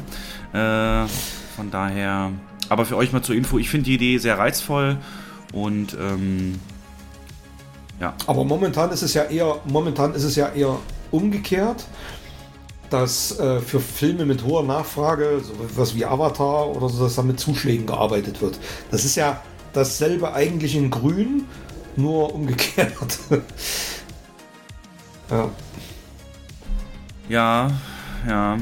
Das, äh also ich finde, was, wo ich mitgehe, sage ich bei solchen Sachen wie zum Beispiel Sneak Preview, dass die günstiger ist. Das ist sie bei uns ja auch. Ähm, weil der Gast ja das Risiko trägt und ähm, da brauchst du natürlich einen Anreiz. Es bringt nichts für eine Sneak Preview 10 Euro zu verlangen und dann so, so einen kleinen Arthouse-Film zu zeigen, den, äh, von dem die äh, viele dann sagen, ja, dann war das für mich das letzte Mal, die Sneak ist mir zu teuer, das Risiko zu groß. Ähm, das sehe ich noch so, aber Film aus dem normalen Programm finde ich schwierig. Ja, aber es ist die Realität, ne? Also für Avatar gehen die Leute ins ja. Kino, weil sie wissen, den müssen sie hier gucken, aber da, wo es kein Argument, dieses Must-See im Kino, da müssen wir halt reagieren, ja. da kann ich, also, aber gut. Ähm, ja, aber wo, aber, wo ziehst du, aber, aber wo ziehst du denn die Grenze? Bei so einem Film wie Magic Mike, würdest du da schon sagen, ähm, okay, weil das ist für mich auch ein Blockbuster. Der hat lange nicht die Zahlen wie Avatar, ist aber trotzdem ein Film, den die den Frauen in Gruppen gern im Kino sehen wollen. Warum soll ich den preislich günstiger anbieten? Ja. Ich würde es ich als Anbieter für also wenn du kennst ja auch die die Blickfunk Blick, äh, Inside Kino Startliste, ne? Kennst du doch auch. Ja, ja, genau. Die ist doch mhm. sortiert nach Mainstream, Animation und Family und Arthouse und Nische. Und ich würde jetzt mal so sagen, Arthouse genau. und Nische und Indies. Ähm, die beiden Spalten würde ich da reinnehmen. Wenn ich jetzt mal gucke, was da jetzt demnächst anläuft, da hättest du jetzt äh, sowas hier, Der vermessene Mensch äh, von Studio Kanal, The Blaze, Flucht aus den Flammen, Chevalier, Buena Vista, Empire of Light, Infinity mhm. Pool. Mhm. Du, so Sachen, die nebenbei laufen. Äh, ja, sowas. Ja. Natürlich jetzt nicht, was als Oscar nominiert ist, aber. Ja. Aber dann, dann fände ich es interessanter, wenn du da eine Filmreihe machst irgendwie, dass du ähm, da einen festen Platz etablierst und ähm, da dann einen besonderen Preis machst als Anreiz. Das ist okay, das könnte man machen. Mhm. Jo. Gut, gut, gut, gut. Äh, sonst nur noch ganz kleine News. Ähm, Regional Cinemas, die zweitgrößte Kette in Staaten, hatten wir letztes Mal besprochen, ist in die Insolvenz gegangen, wird abgewickelt, also nicht abgewickelt, wird hat jetzt Gläubigerzahlungsschutz und so weiter und wird neu aufgestellt und hat jetzt 39 Locations geschlossen, ähm, wo man vermutet, das liegt daran, dass sie sich mit dem Vermieter nicht einig wurden, da entsprechend zu reduzieren. Und dann noch ganz kurz, ähm, die Cinema Vision hatten wir letztes Jahr äh, viel besprochen. Cinema Vision, wo dann Ideen für Kino 2030 und wo am Ende jetzt nichts Konkretes rumkam, aber eben doch schon, ne, wir hatten dann vorgelesen, was da so passiert ist und äh, wo man dann so ganz viele Gäste hat und so Best Practices lernen will.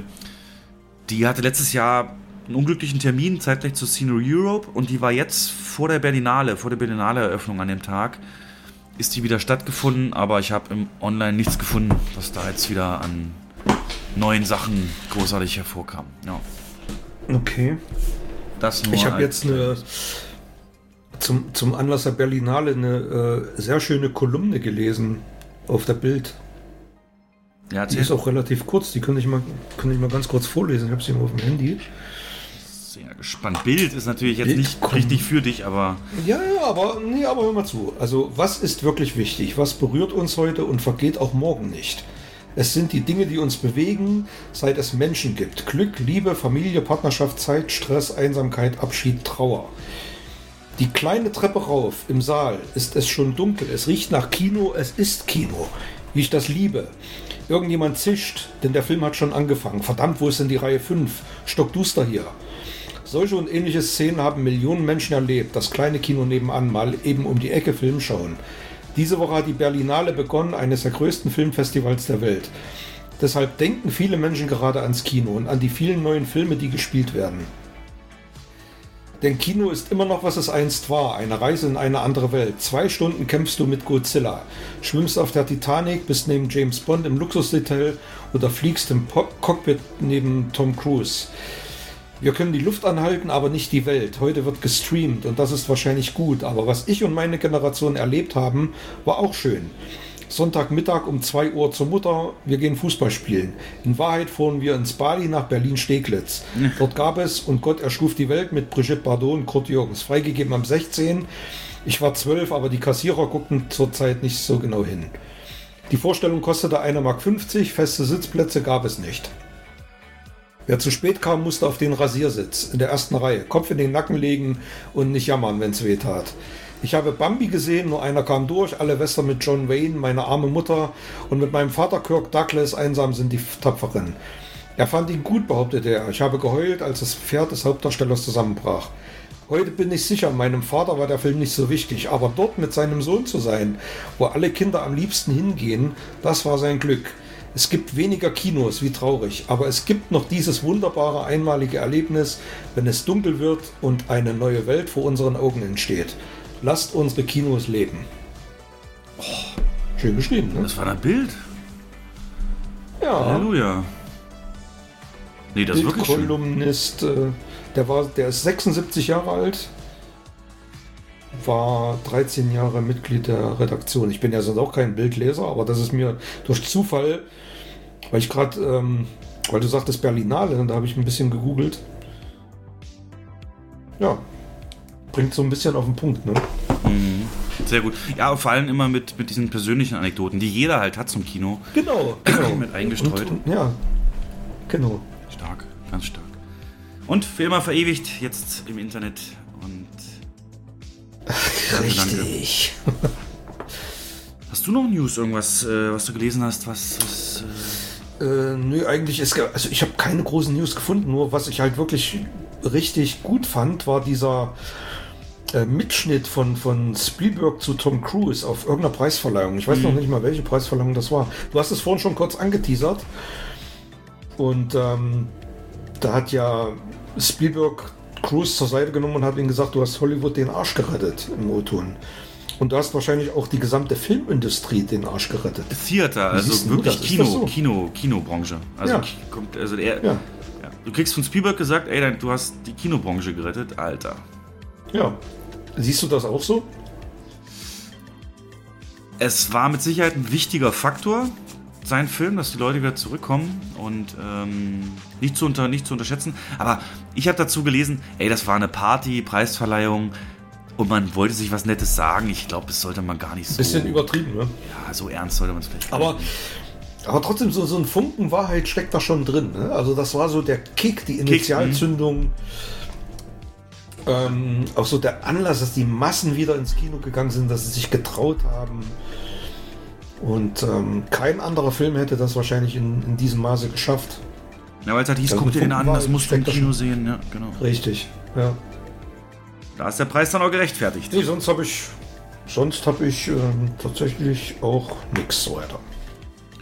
Gut, dann gehen wir gleich in die Oscars-Vorhersagen. Da mal ganz kurz. Und dann noch ein bisschen Box-Office und Jahresrückblick. Und dann mal gucken, was Jens so geguckt hat. Ihr wisst ja schon, ich habe keine Zeit gehabt, viel zu schauen. Aber ich habe tolle Serientipps. Und Jens, ich habe eine News zu der Schwarm. Die hat mich, die hat mich wütend gemacht. Aber das hat kleine Teaser. Und äh, geht sofort weiter. Genau. Die Oscars stehen an. 12. März ist es wieder soweit. Ähm, wie gesagt, mein persönlicher Super Bowl schon immer gewesen. Ich gucke das so gerne und letztes Jahr werde ich auch nie vergessen, wie wir da alles und jeden kommentiert haben und die Will Smith-Aktionen äh, nicht wussten, gespielt, nicht gespielt, und das heißt diskutiert haben. Ähm, ja, und es sind wieder neue Nominierungen draußen. Ähm, wir werden natürlich nicht alle durchgehen, aber ich weiß nicht, hast du schon Zeit, da mal so ein bisschen drüber zu schauen? Ähm, also die wichtigsten Kategorien. die, die Hauptkategorien habe ich getippt, ja. Die können wir gerne mal durchgehen. Ich schicke dir dann auf jeden Fall meinen Tippzettel auch nochmal, dann füllen wir den mal aus, damit du dann, damit ich dich mit auswerten kann. Und genau, dann sehen wir mal, wer diesmal den Sieg holt. Ich glaube, letztes Mal warst du ein Punkt besser als ich oder so, aber oder umgekehrt, aber auf jeden Fall. Diesmal muss es. Aber wir waren beide nicht, wir Nicht waren super, beide nee. nicht besonders, nicht so besonders gut insgesamt, ja. Genau, also, ähm, es gab ja schon viel berichtet, so ein paar Sachen, die besonders viel nominiert wurden. unter anderem Everything Everywhere All at Once. Äh, wo ich übrigens einen Tipp geben kann für alle, die ihn noch nicht gesehen haben, wie ich zum Beispiel. Ich habe den noch nicht gesehen und will ihn natürlich vor den Oscars unbedingt noch gucken. Ab 20.02. müsste Samstag oder Sonntag sein, ähm, ist er auf Sky. Und dann kann man den dort nachholen. Ähm, ansonsten, genau, gucken wir mal die Schauspielerkategorien. Also ähm, Hauptdarsteller männlich haben wir Austin Butler Elvis, Colin Farrell für Banshees of Inisherin, Brandon Fraser The Whale, Paul Mescal, After Sun und Bill Nighy in Living. Äh, ich habe, muss ich gestehen, nicht einen Film davon gesehen, deswegen fiel mir das ultra schwer. Aber du hast getippt, sagst du? Ähm, der Hauptdarsteller? Ich habe auch keinen davon gesehen, aber ich habe ähm, ich habe so ein bisschen mich belesen bei den einzelnen Filmen, worum es geht und Banshees of Inisherin, den, den, hatten wir auch im Kino und Elvis ja auch. Ah, wir haben den nicht gekriegt, leider. Hm. Aber ähm, ich, also aufgrund der ganzen medialen Präsenz in den letzten Wochen, Monaten, tippe ich stark auf Brandon Fraser. Der hat natürlich den größten Hype gehabt. Ne? Er ist wieder da, jeder mag ja. ihn. Der hat noch nie was äh, Dummes gesagt, gemacht, getan. Er ist super sympathisch, mega Geschichte. Und das ist wohl auch eine super, eine super Schauspielleistung in dem Film. Ja. Also rein vom Glamour- und Glitter-Faktor würde ich ja sagen Austin Butler, aber es ist eben das, was am meisten Strahlkraft hat von diesen Filmen. Brandon Fraser wäre das Offensichtliche und die, da ich die beiden hier. Paul Mescal übrigens wird der neue Gladiator. Ne? Gladiator 2 ist angekündigt mhm. und dort spielt er den Sohn dann von, von Maximus. Ähm, ja, total schwierig. Nighy hat schon zu viele Preise bekommen. Das ist jetzt nicht so, glaube ich nicht, dass er da berücksichtigt wird. Und ähm, ja, also ich tippe auf Bretton Fraser. Austin Butler, das ist so das, das ähm, der, der, ähm, na, Mainstream. Bohemian Rhapsody-Effekt, ne? Hm. Elvis und so diese parallelen, klaren Nominierungen, glaube ich aber nicht dran. Ja. Aber mal gucken. Ähm, wusstest du, es gibt nur einen Schauspieler bzw. Schauspielerin, die viermal einen Oscar gewonnen hat für die Schauspielleistung. Und ähm, das war Catherine Hepburn. Das ist doch bestimmt Meryl. Ach, Catherine Hepburn. Ich hätte jetzt Meryl Streep gedacht. Meryl Streep hat drei. Zusammen auch wie Jack Nicholson und Daniel Day-Lewis. Ingrid Bergmann, mhm. Frances McDormand und Walter Brennan haben alle drei und dann gibt es etliche, die zwei haben. Ähm, aber vier hat nur Catherine Hepburn. 33 der erste, 81 der letzte. Schon Wahnsinn. Ja, das so ein bisschen als äh, Trivia. Nee, aber da lege ich mich jetzt noch nicht fest, aber würde äh, Austin Butler oder Brandon Fraser tatsächlich sagen, ja. Dann ähm, okay. weibliche Hauptdarstellerin, da haben wir Kate Blanchett mit Tar, Anna de Armas Blondie, Andrea Riceborough to Leslie, Michelle Williams, The Fablemans und Michelle Yeo. Everything Everywhere All at Once. The Fablemans startet bei uns auch noch vor den Oscars, ich glaube am 2. oder 8. März. Ja. Ähm, mhm. Blondie war ja ein Netflix-Film und Tar startet auch vorher noch. Da haben wir auch sehr viele Anfragen von Gästen. Weil kommt er noch, zeigt er den. Also der hat wahrscheinlich in der Szene, ich weiß aber nicht mal, worum es da geht. Ich bin so, ah, ist eigentlich peinlich, aber ähm, also das wäre so ein Film für einen Fünfer. Holt man sich die Leute da ins Kino. Ähm, aber hier würde ich ganz klar sagen Michel Yeo. Auch wenn ich den Film noch nicht gesehen habe. Ähm, Anna de Armas, dafür war der Film zu schlecht insgesamt. Ähm, Kate Blanchett kann natürlich das sein. Das ist das Problem. Das, ja, das ist wahrscheinlich der, ja, der Oscar-Genickbruch für Anna de Armas. Die Schauspielleistung selber soll sensationell sein, aber der Film ist einfach scheiße. Und deswegen wird sie da nicht gewinnen.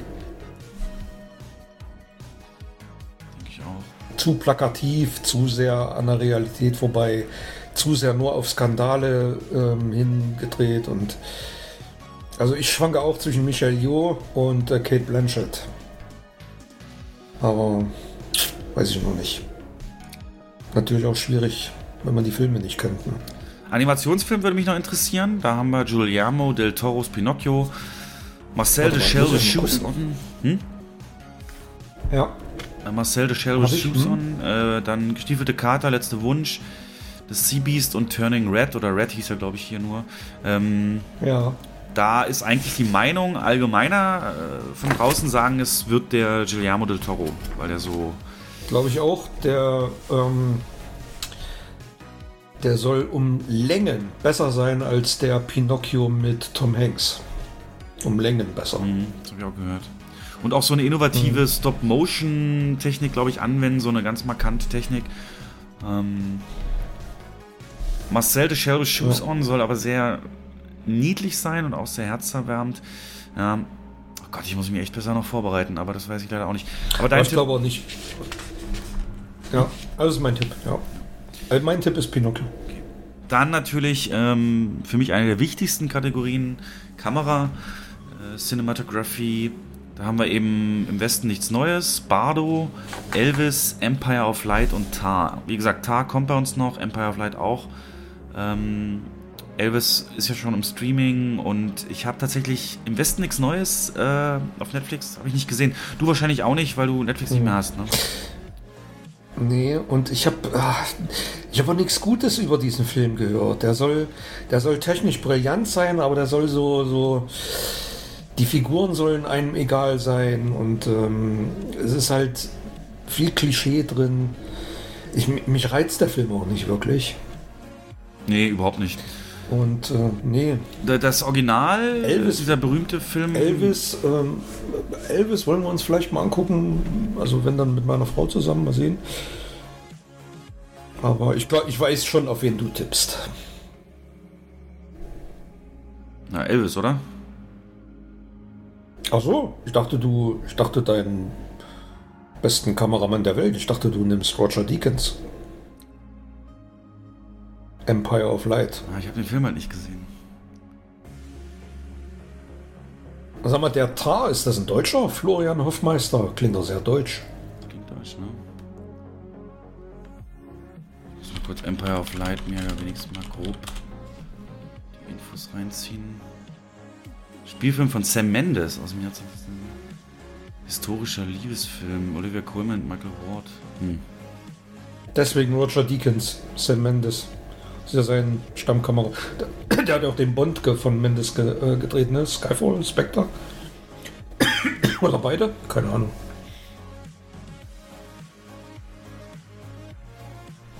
Ach du Scheiße. Die Liebesgeschichte spielt in den 1980er Jahren vor dem Hintergrund eines altehrwürdigen Kinos namens Empire Cinema an der Küste Südenglands.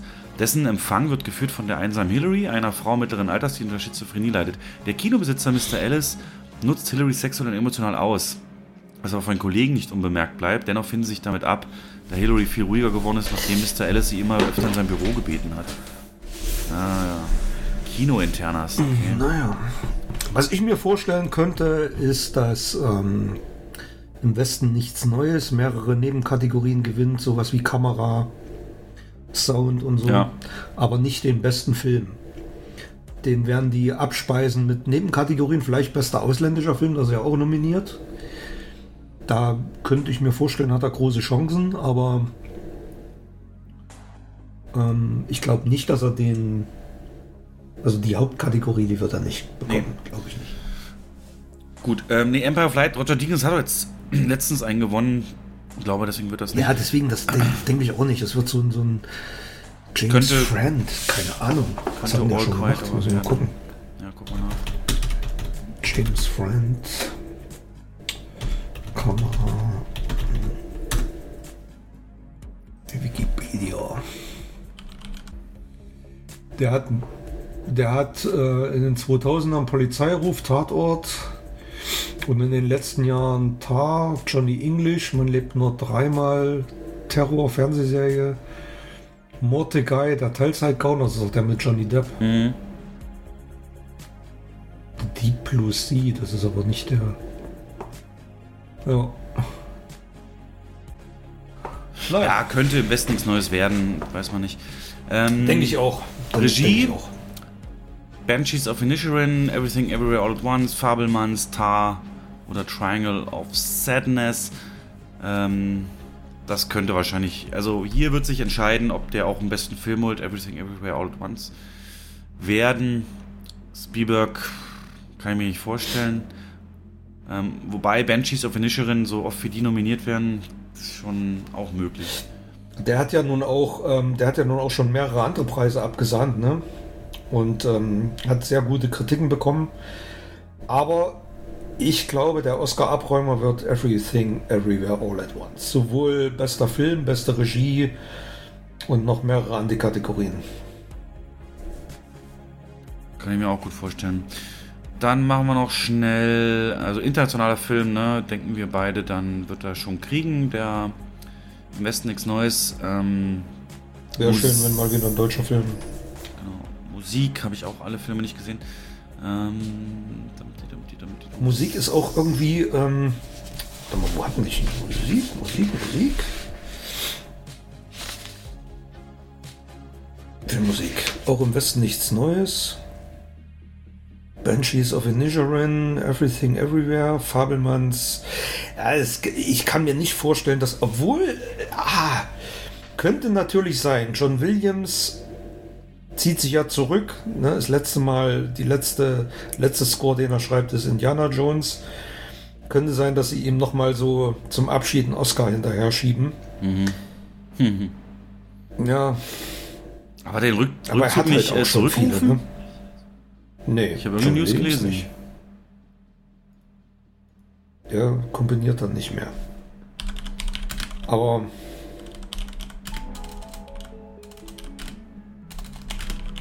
ich habe auch davon noch nichts gehört, ne? Von Fabelmanns und von. Hier, 14. Januar. John Williams tritt nicht zurück vom Film äh, Score machen. Ach so, habe ich nicht gelesen. Hat er, hat er widerrufen. Na dann. Okay. Soll er machen. Dann natürlich Sound und Visual Effects. Also Sound auch wieder ne, im Westen nichts Neues. Avatar, Batman, Elvis und Top Gun Maverick. Super schwer, super schwer. Hast du da schon einen Tipp? Also. Ähm, oh, das da ist wirklich. Ähm, also ich glaube entweder Avatar oder Maverick. Äh, ich tendiere sogar zu Maverick. Äh, Batman nicht, oder was? Hast, hast du gesehen mittlerweile? The Batman habe ich gesehen, ja. Siehst du da gar nicht, oder was? Ich fand oh, das super Soundkulisse. Das ist schwer. Ja, klar, aber Maverick war für mich am beeindruckendsten. Vom Sound her. Mhm. Ja, denke ich auch Top Gun oder Batman, sag, sag ich. Und visuelle Effekte okay. Äh, haben wir auch wieder am besten nichts ja, Neues. Avatar, Batman, Black Panther, Top Gun. Könnte aber trotzdem auch ja, hier ein Zweikampf so Avatar. Avatar. Oder ja, da, da werden so im Avatar nicht drum rumkommen, glaube ich nicht. Können wir gleich nochmal besprechen. Na, eigentlich hast du recht. Okay, dann noch, äh, ja, bester Film. Ähm, da gibt es ja. Da, da ist übrigens, ah, interessant, weil, weil du gerade bei visu visuelle Effekte bist. Äh, ja. Ich habe mir in den letzten Tagen auf YouTube ähm, so, so Videos zusammengefasst, alle Oscar-Gewinner Visual Effects von 1980 bis 2022 hm. und und und. Und beste Film und so weiter. Und da ist mir aufgefallen, dass jeder James Cameron-Film den Oscar für beste visuelle Effekte bekommen hat, der veröffentlicht wurde. Bis auf einen. True Lies. Bis auf ähm, True Lies. Alle anderen haben immer den Oscar für beste Effekte bekommen. Terminator 2, ähm? Titanic, Avatar. Hä? Die Abyss? Abyss auch, ja. Ja, auch. Das ist schon, das ist schon krass, ne? Er hat es ja auch jedes Mal ein bisschen vorangebracht, ne? Und deswegen halt auch immer diese ja, ja. enormen Kosten. Absolut. ähm, aber jedes Mal Absolut. belohnt worden. Absoluter Trendsetter. Bester Film sind zehn Nominierte. Da ganz kurz für dich zur Info, da hat sich das ähm, Abstimmungsprozedere hat sich da geändert. Und zwar müssen die Academy-Mitglieder nicht mehr einfach nur sagen, wen sie davon nehmen, sondern die müssen ein Ranking machen. Also jeder schreibt von 1 bis 10 seine Reihenfolge auf, wem er es gönnt und wem eben am wenigsten. Und dann wird das gewichtet. Mhm. Also das heißt, wenn du jetzt äh, so einen kontroversen Film hast, äh, wie jetzt, ähm, keine Ahnung, ne, im Westen nichts Neues, so, dann sagt die eine Hälfte der Academy-Mitglieder, sagt, ja, äh, Deutsch, Krieg, langweilig will ich nicht und setzt ihn auf Platz 10. Und die andere Hälfte sagt, ja, ähm, krass, bester Film auf jeden Fall und setzt ihn auf 1. Dann würde er in der Summe trotzdem nur auf Platz 5 landen. Weißt du, wie ich meine? Also, dass der ähm, beste Film wird nicht dadurch entschieden, dass jetzt nur einer genannt wird, sondern durch ein Ranking. Das macht sehr, sehr spannend, weil früher konnte man ja sagen, ja, der wird's nicht, der kriegt ja dann schon, ähm, der kriegt ja dann schon äh, beste Regie, ne? Dann wird er nicht noch Best Picture kriegen, so irgendwie so. Ja, ja. Also im Prinzip könnte es ja, könnte es der Film sein, der von allen auf Platz 2 dann Ja, gesetzt wird genau. oder 3. Mhm, richtig. Wenn irgendwie unbewusst die alle sagen. anderen. Ja. genau. Weil, also, ne, das ist mein drittbester. Also, wenn von jedem zum Beispiel Avatar der drittbeste Film ist und, und die Top 2 und 1 aber so mega schwanken, dann könnte der dann ganz nach oben landen. Ja. Ah, interessant. weil er die meisten Punkte kriegt. Ähm, deswegen ist das hier jetzt ein bisschen schwerer einzuschätzen. Ähm, ich gehe da eigentlich aber mit bei dir, dass du sagst, äh, Everything Everywhere All at Once, der hat die, der ist so kreativ und neuartig gewesen. Ähm, und ich meine, Avatar ist ein technisches Ding und Best Picture muss ja alle Aspekte, also Avatar ist nicht beim Writing äh, nominiert, der wird also niemals da gewinnen. Es sei denn, es kommt genau wie du sagst, alle schreiben den auf drei. Ähm, Äh, das glaube ich auch nicht. Avatar auf gar keinen Fall. Dass Top der Avatar, glaube ich, ja kann. Ich glaube, Top Gun und Avatar, habe ich in einem anderen Podcast gehört, sind deswegen drin, damit so der Durchschnittszuschauer ähm, sagen kann, oh, habe ich gesehen, hoffentlich wird es einer von denen, weißt du, und dann auch dranbleibt und die Übertragung guckt. Aber weiß man nicht. Ähm, Ja, um die. äh, Ich muss ganz ehrlich sagen, ja. Also die, die Filmauswahl ist die attraktivste der letzten, weiß Ja. Mhm. ich nicht, zehn Jahre. Also das ist schon, das ist mir zuallererst aufgefallen. Ähm, das wird dieses Jahr wieder Spaß machen zu gucken. Mehr als in den letzten Jahren, weil da war wirklich, da waren ja teilweise Filme dabei, die kannte keine Sau. Aber ja, es ist so. Aber hier sind wirklich auch Blockbuster mit drin und das hatten wir zuletzt. Es ist lange her, dass wir das in dem Maße so hatten. Ähm, Herr der Ringe, ne? 20 Jahre her, Gladiator und auch schon länger her. Und ähm, das macht es interessant.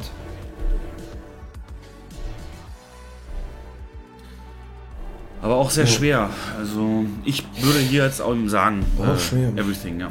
Wäre wahrscheinlich mein Tipp. Ja, ich habe mich da schon festgelegt. Ich habe den schon getippt, ja.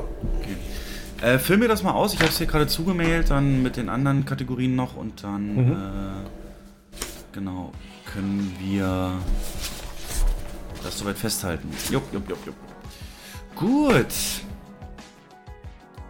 Dann noch die Branche an sich und wo wir stehen. Äh, da wollte ich noch ein paar Worte, weil wir es ja gleich auch haben, ähm, im, im Filmteil mit zu Avatar besprechen. Weißt du denn, wo der mittlerweile steht an ein Spiel weltweit? Hast du eine Zahl im Kopf? Der ist jetzt neun Wochen released. Äh, Ja, ich habe es aktuell weiß ich es nicht. Ich habe es die letzten Tage verfolgt, dass er immer weiter nach oben geklettert ist und äh, sich mit, mit Titanic ein Kopf-an-Kopf-Rennen gerade liefert. Aber die aktuelle Zahl kannst du mir gerade nennen. Stand gestern 2,217 Milliarden. Ähm, das heißt, äh, also in nur Nordamerika 650 Millionen, sind knapp 30 Prozent des Einspiels und 70, fast 71 Prozent des Einspiels, anderthalb Milliarden kommen ähm, aus, dem, aus dem Rest der Welt.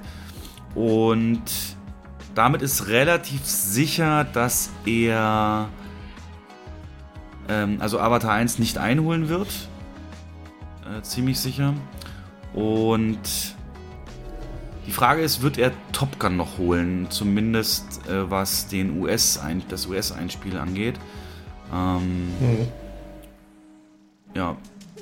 Äh. Na gut, äh, also das, merkt, das merken wir ja auch extrem, dass er jetzt wahnsinnig droppt. Also jetzt sind wir in der Situation, wo er extrem viel verliert jede Woche, wo auch die Anzahl der Vorstellungen schrumpft.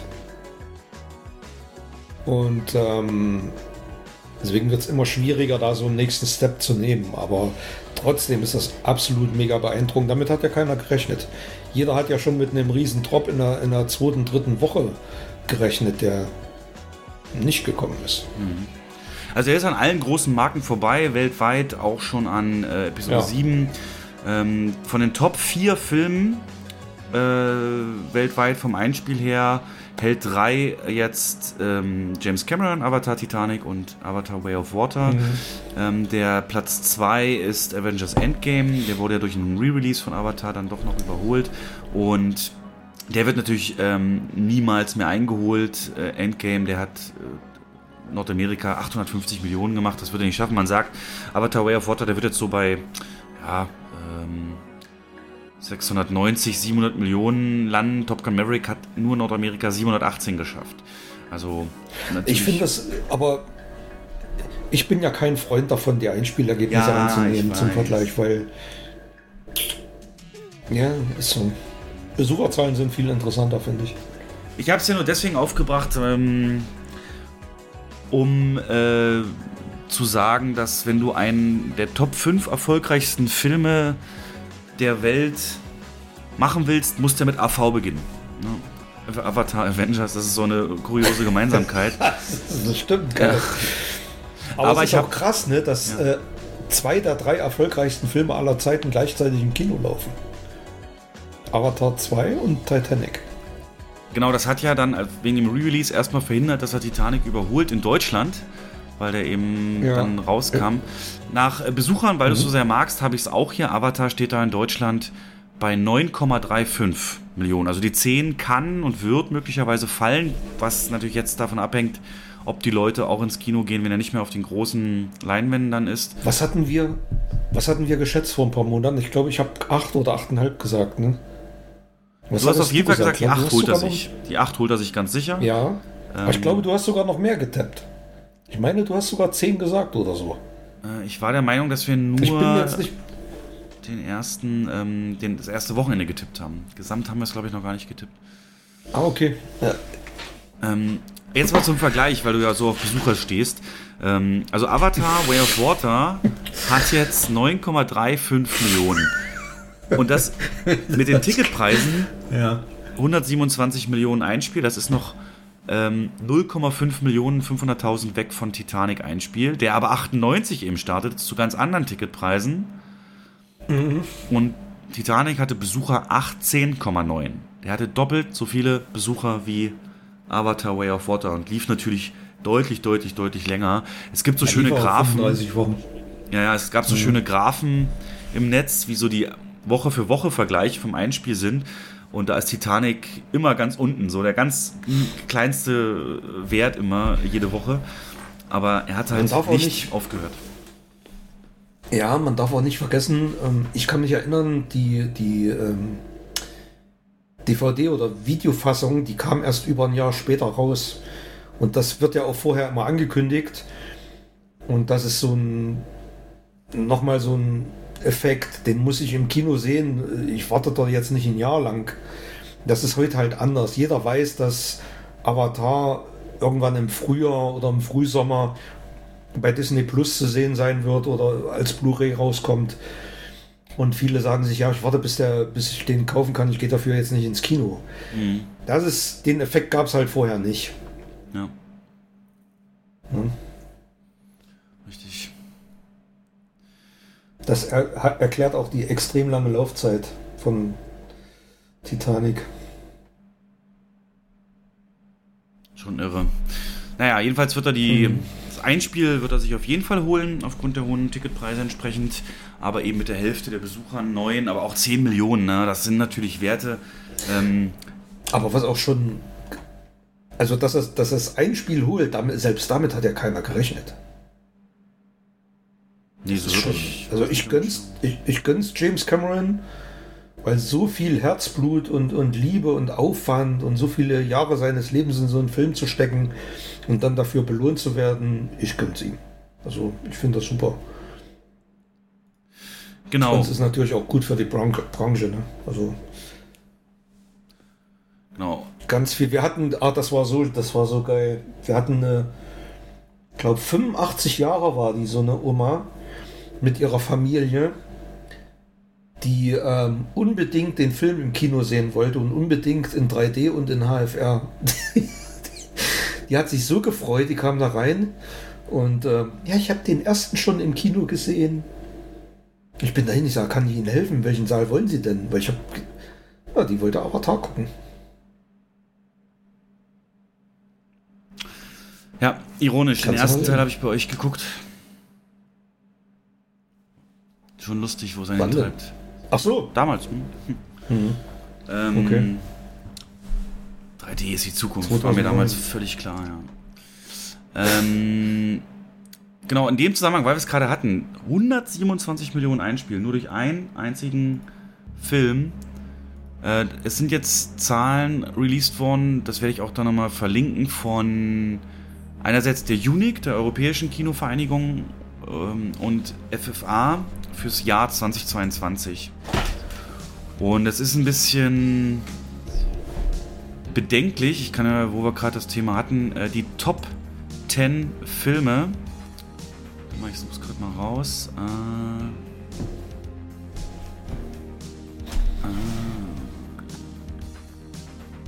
Und die Bilanz, ich, äh, also grundsätzlich können wir mal das aufrollen. 2022 gab es 78 Millionen verkaufte Kinotickets. Umsatz 722 Millionen Euro. Das sind ungefähr 30 Prozent immer noch weniger als 19. Also wir sind noch nicht ganz recovered, aber auf dem besten Weg dahin. Steigerungen zum Vorjahr entsprechend sehr hoch, 85 Prozent, 93 Prozent Umsatz und so weiter. Ähm, die wichtigsten Kennzahlen sind weitestgehend stabil geblieben. Zahl Sitzplätze ist um 1,5% gesunken, die Leinwände Anzahl um 0,4% und die Zahl der Kinos um 0,4% gestiegen. Also nur minimale Veränderungen beim Kinobestand. Und genau, also dieses große Kinosterben gab es nie.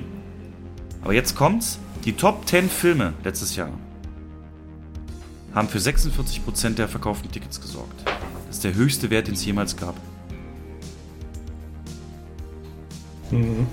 Ähm, extrem abhängig von wenigen und dafür eben mega erfolgreichen Filmen. Ja. Ja, das siehst du jetzt auch, ne? Aber das ist gefährlich. Ich letztens auch gesagt, jetzt stellt, euch, jetzt stellt euch mal vor, wir hätten Avatar nicht gehabt im Dezember. Was wäre denn das für ein Dezember und für ein Januar gewesen? Ja. Wie gesagt, Erholung geht, geht voran. Ähm, ich habe mal geguckt, äh, Eintrittspreis ist leicht gestiegen. Wir haben einen Durchschnittspreis ähm, von 9,26 Euro in den deutschen Kinos. Kinobestand, wie gesagt, ungefähr gleich geblieben. Leinwände ungefähr gleich geblieben. Und hier gab es eine lustige Zahl oben bei der Auswertung. Was glaubst du, wie viele Tickets pro Sitzplatz in Deutschland verkauft wurden? Eine ganz Boah. geile Zahl. 100 Stück. Also pro, wenn man das rechnet, pro Sitzplatz, den es in Deutschland gibt. Ähm, also aller drei Tage wurde ein Platz einmal verkauft. Genau. Weißt du denn, wie viele Sitzplätze Deutschland hat? Ich habe hier gibt es echt eine Zahl von Sitzplätzen aller Kinos zusammengerechnet in Deutschland. Also wir haben 939 Kinostandorte in Deutschland. Ähm, ich hätte jetzt 100.000 gesagt. In Deutschland gibt es Sitzplätze im Jahr 2022 von 777.844. Das also kann wenn, aber nicht sein, oder? Wieso nicht? Bei 1000 Kin Ach so, nee, ich habe mich jetzt völlig verrechnet. Ich war jetzt auf Kino, äh, Kinostandort und du musst ja von Leinwänden ausgehen, von der Durchschnittsanzahl. Äh, Leinwände haben wir 4900. Ja, ja, nee, dann ist klar. Naja, Denkfehler. Aber schöne, schöne Zahlen, ja. Mhm. Deutscher Film. Weißt du noch, was, äh, was man sich erklärt hatte, wie viele Millionen Besucher von deutschen Filmen erzielt werden soll? Jedes Jahr, was, was mhm. dann die Förderanstalten als Erfolg werten? 30 Millionen hat man gesagt. Von dem Kinoergebnis, was man so hat, sollen 30 Millionen auf deutsche Filme entfallen und erreicht wurden mhm. 20,5. Marktanteil des deutschen Films 27 Prozent. Blitz. Ja. Na gut, kann sich auch noch erholen, muss man sehen, wie Sonne und Beton jetzt Das einschlägt. wird sich. Naja, Manta Manta kommt. Ne? Manta, oh, da habe ich Nachfragen ohne Ende. Wirklich krass, ja. Wirklich, also es wird bei uns nach Double Feature gefragt. Ja, das wird ein Erfolg. Nee. Ähm, dann gibt es ja noch Bundesland. Wir sind ja Hessen und, und Niedersachsen, wir beiden. Und in Niedersachsen wurden 6,6 Millionen Tickets verkauft, in Hessen 5,7. Da hast du auf jeden Fall den Sieg. Nimmst du da. Naja, Niedersachsen ist ja auch ein bisschen größer als Hessen. Ja. Standorte, Kinostandorte oder sagen wir so Leinwände in Hessen 347, Niedersachsen 444. Mhm. Ja. Ja, Top 10 Filme letztes Jahr ganz klar. Avatar. Platz 2 war Minions, Platz 3 war Top Gun, Platz 4 Fantastische Tierwesen, mhm. Platz 5 Schule der magischen Tiere, der einzige deutsche Film in der Top 10. Und dann Dr. Der Strange noch Jurassic. läuft, ne? Ja, Das ist Langläufer. auch krass. Ja. Wir haben immer noch Vorstellungen mit dem Film. Na, das haben wir nicht mehr. Aber sonntags. Doch, hatten wir jetzt wieder. Aber er läuft am Wochenende auch noch, ja. Strange Jurassic World, Spider-Man Tour und Batman vervollständigen dann die Top 10. Genau. Ja, ja, ja, ja, ja. Naja. 3D wollte ich noch gucken. Anteil 3D-Tickets bei Avatar 79%. Ja. Und sonst Minions, Doctor Strange und so ungefähr 30%.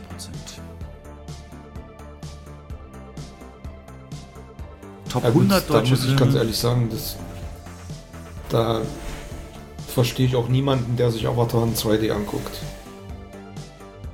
Aber kommen wir gleich nochmal drauf zu sprechen. So, und europaweit, da auch nochmal ganz kurz, ähm, ähm, Gesamteuropa, also mit UK jetzt mal gesehen, ähm, war es eine Steigerung um 36 Prozent äh, zum Vorjahr. Und nur die 27 EU-Staaten mit UK 63 Prozent. Ähm, Im Vergleich Deutschland ist um 82 Prozent hochgezogen, also ein bisschen besser als der Schnitt. Aber da sind natürlich auch so Sachen dabei wie Russland und Ukraine, die natürlich komplett eingebrochen sind gegenüber 2021 da nochmal. Ja, ja, ja. Unique werde ich dann, glaube ich, auch mal posten. Also, Erholung läuft und mit der Filmstartsliste können wir die 100 Millionen dieses Jahr wieder schaffen. Hoffen wir sehr. Lass uns das unterstützen, indem wir selber viel Filme gucken. Und Ja. da gehen wir jetzt auch hin. Die gesehenen Filme, wie gesagt, ich habe nur echt, Jens, ich lasse dich gleich wirklich ausschließlich reden. Ähm, ich habe super wenig geschaut, kaum zu was gekommen. Ich will mich da auch nicht committen. Ich habe noch nicht mal Ant-Man geschafft, obwohl ich sonst immer sage, Marvel lohnt sich schon direkt zu gucken. Ich habe einen Weihnachtsfilm und äh, ich habe echt noch einen Weihnachtsfilm nachgeholt und äh, einen Benedict Cumberbatch-Film, beides aber Streaming-Filme, die sind kaum der Rede wert. Deswegen würde ich ganz kurz mal anfangen mit Serien. Und Serien, ähm, einfach weil es mir persönlich äh, so verdammt wichtig ist. Es gab eine Zeit, 2004 so, wo es dann losging mit Ausbildung und so weiter, äh, wo man so Serien natürlich noch so ein bisschen mit dem Piratenhut sich besorgt hat. Und da gab es dann eine, auf die ich gestoßen bin. Und die heißt Boston Legal. Boston Legal, eine Serie ähm, mit William Shatner unter anderem und ähm, dem Odo-Schauspieler René Auberjonois, Jonois, ähm, und auch ganz viele Gastauftritte von Star Trek-Schauspielern, äh, zum Beispiel hier der Ferengi auf Deep Space Nine, Armin Shimmerman, der spielt dann Gastrolle und so weiter. Eine ganz, ganz tolle Anwaltsserie mit James, äh, wie gesagt, William Shatner als ähm, Boss einer Kanzlei, der aber natürlich schon ein bisschen älter ist und eigentlich so ein bisschen, heute würde man sagen, so konservativ, Waffen sind geil und Amerika, yeah. Ich bin, der heißt Danny Crane und geht auch wirklich durch die Welt und sagt jedem Danny Crane, Danny Crane, Danny Crane. Er hat extrem viel Ähnlichkeit mit dir, also ich würde mich nicht wundern, wenn du irgendwann mal zum Kino kommst, sagst Jens Gerwin, Jens Gerwin, hallo, Jens Gerwin. Ähm, total von sich überzeugt, kann nie was falsch machen, noch nie einen Fall verloren und James Spader ist so sein äh, Gegenpart, total eloquenter Anwalt, der aber ein bisschen liberaler drauf ist und es geht halt um die Fälle, die halt oft auch ja, super toll, die, die ähm, Alltagssituation und, und worauf man selber auch sich beziehen kann, spielt. Und äh, vom Sehgewohnheit her, super Serie, immer leichte Kamerazooms, schnelle Schnitte, peppige Musik mit drunter, nicht langweilig, also wirklich, wirklich toll. Ähm, Boston Legal ist auf Disney Plus, habe ich jetzt entdeckt. Das wollte ich eigentlich nur sagen. Ähm, ich habe lange gesucht, wo es sie zum Streamen gibt und Disney Plus, da ist sie und ähm, kann ich jedem nur ans Herz legen. Ansonsten der Schwarm, hatten wir schon öfter darüber geredet. Frank Schätzing wurde ja mit viel Geld und Kooperation international und ganz viel Aufwand verfilmt äh, als Serie äh, mit ZDF-Beteiligung, also öffentlich-rechtlicher Rundfunk. Zwei Infos dazu. Erstens, sie wird ab 22.02., das ist, äh, wenn die Folge rauskommt, der Mittwoch, in der ZDF-Mediathek zu sehen sein. Und ich wundere mich, null Werbung dafür, ganz merkwürdig alles, habe noch nichts mitbekommen, sehr, sehr komisch.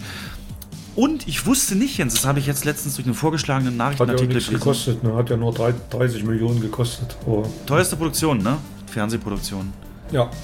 ja. Äh, es ist eine ZDF-Produktion. Die haben sich halt Partner ins Boot geholt, weil sie es alleine nicht stemmen konnten. Und was du gerade gesagt hast, ist mir halt auch extrem aufgefallen. Das Einzige, ähm, wenn, man, wenn man sich jetzt nicht mit, mit, mit der Materie beschäftigt, so wie wir das tun, ähm, und sich auf YouTube Trailer anguckt, ein normaler Zuschauer würde dann, äh, meine Frau hat das Buch gelesen, die ist absoluter Schätzing-Fan, ja. die wusste das gar nicht. Hm. Weil es nirgendwo noch nicht mal ein Teaser im Fernsehen läuft oder sonst was. Es ist halt, es ist und bleibt öffentlich-rechtlich. Die haben es halt einfach nicht drauf, sorry. Da muss doch in, in jeder in jeder Primetime-Sendung muss doch da unten ein Laufband durchballern. Ab ja. so und so vielen in der Mediathek und und und. Oder oder oder ähm, vor der Tagesschau so ein 5 Sekunden, ne? Bald. Der Schwarm. Äh, jedes so ein die, Begriff in Deutschland. Die Seriensensation des Jahres und und und. Aber das kennen wir schon äh, von Babylon Berlin. Ja, Schön die Kohle nehmen und dann erstmal einen Streamer geben. Auf ich jeden Fall. Wusstest ja. du, noch schlimmer, es wird ja noch viel schlimmer, Jens. Wusstest du, dass Frank Schätzing raus ist? Dass er die Produktion ja, verlassen hat bei der Hälfte? Und was naja, der für raus, ja, ich, ich habe gelesen, dass er unzufrieden mit der Verfilmung ist. Mega unzufrieden. Der hat gesagt, das ist nicht mehr der, mhm. das ist nicht mehr der Roman. Er hat das Wort genannt, in, äh, das wird runtergedummt, also ich so hat das nicht gesagt, aber er hat gesagt, es pilchert. Ja, Rosamunde Pilcher, es pilchert. Ja. In, wie kann man denn, also das wäre der letzte der letzte Verweis, den ich mir mit Schwarm in Verbindung bringe, ist Rosamunde Pilcher. Aber irgendwie scheint es dann laut ja. ihm ZDF geschafft zu haben, da irgendwie so eine scheiß Schmonzette, Romanze, Kackdreck draus zu machen. Zumindest zum Teil. Die wird gut aussehen, keine Frage, aber. Das sagt er ja auch. Also die Effekte sind wohl sensationell, die, der Look ist toll. Aber das Drehbuch ist halt ähm, sehr auf hat halt viele Nebenschauplätze, die es absolut, die absolut unnötig sind, so ähm, sinnlose Love Stories und, und Herzschmerz und das meint er mit Pilchert. Ah ja, genau. Ja, dass die Kernaussage ähm, ja fast schon zur Nebensache wird. Ja, mal gucken. Äh, guckst du es dir an? Bestimmt, oder? Ja, klar. Also notiert habe ich es mir. Ja. Aber ich werde es ja. wahrscheinlich dann nicht durchziehen, wenn es äh, wirklich so scheiße ist. Dann mhm. soll das Buch lieber in meinem Kopf äh, weiter vorherrschen. Ähm, ja, du hast auch gelesen. Ja. Okay. Also diese News von Schätzing. Ah, ich dachte, das Buch hast du gelesen. Ja, ja, ja das auch, klar. Hm, mehrfach. Ah, okay, ja, das meine ich. Und ich habe immer, das war so ein Alter auch, äh, wo ich Michael Bay-Filme schon kannte, ich habe immer das als, ähm, mhm. gerade was Kamera angeht, so modernen Film gesehen. Naja, dann. Das heißt, das ist beim Lesen bei dir im Kopf schon ein Film abgelaufen. Ja. Ja, ja. Also muss deine Frau mal fragen, es gibt eine Szene, wo sie aus dem Weltall sehen, wie diese weißen Krabben, die eigentlich nur am Grund des Ozeans sind, ähm, auf einmal so ein, so ein, so ein Strandinvasion äh, mäßig, äh, also wirklich Hunderttausende kommen da vom, vom Meeresgrund hoch und, und, und überrennen so einen Strand und das sieht man im Buch, will ich nie vergessen, aus der ISS heraus oder irgendwie so aus irgendeinem Beobachtungssatelliten. Ne? Und dann weißt du halt, wie groß mhm. das ist. Und da habe ich mir richtig schon gesehen, wie die Kamera auf den Satelliten geht, reinfährt in das Objektiv äh, von dem Satelliten, wo du erstmal nur siehst, da ist so ein Strand und die Farbe verändert sich leicht und dann fliegt die Kamera nach unten durch die Wolken und dann siehst du es aus dem, aus dem Nahen. Also das ist so. Da gab es mehrere Dinger in dem Buch, die man sich direkt so vorstellen konnte. Ähm ja, ähm, damit du gleich am Stück reden kannst. Ein letztes von mir noch. Paramount Plus habe ich ja, wie gesagt, jetzt und ähm, Strange New World Star Trek habe ich durchgeschaut und was für eine tolle Serie. Der Weltraum. Unendliche Weiten. Dies sind die Abenteuer des Raumschiffs Enterprise das fünf Jahre lang unterwegs ist, um fremde neue Welten zu erforschen, neues Leben und neue Zivilisationen. Viele Lichtjahre von der Erde entfernt dringt die Enterprise dorthin vor, wo niemand je zuvor gewesen ist.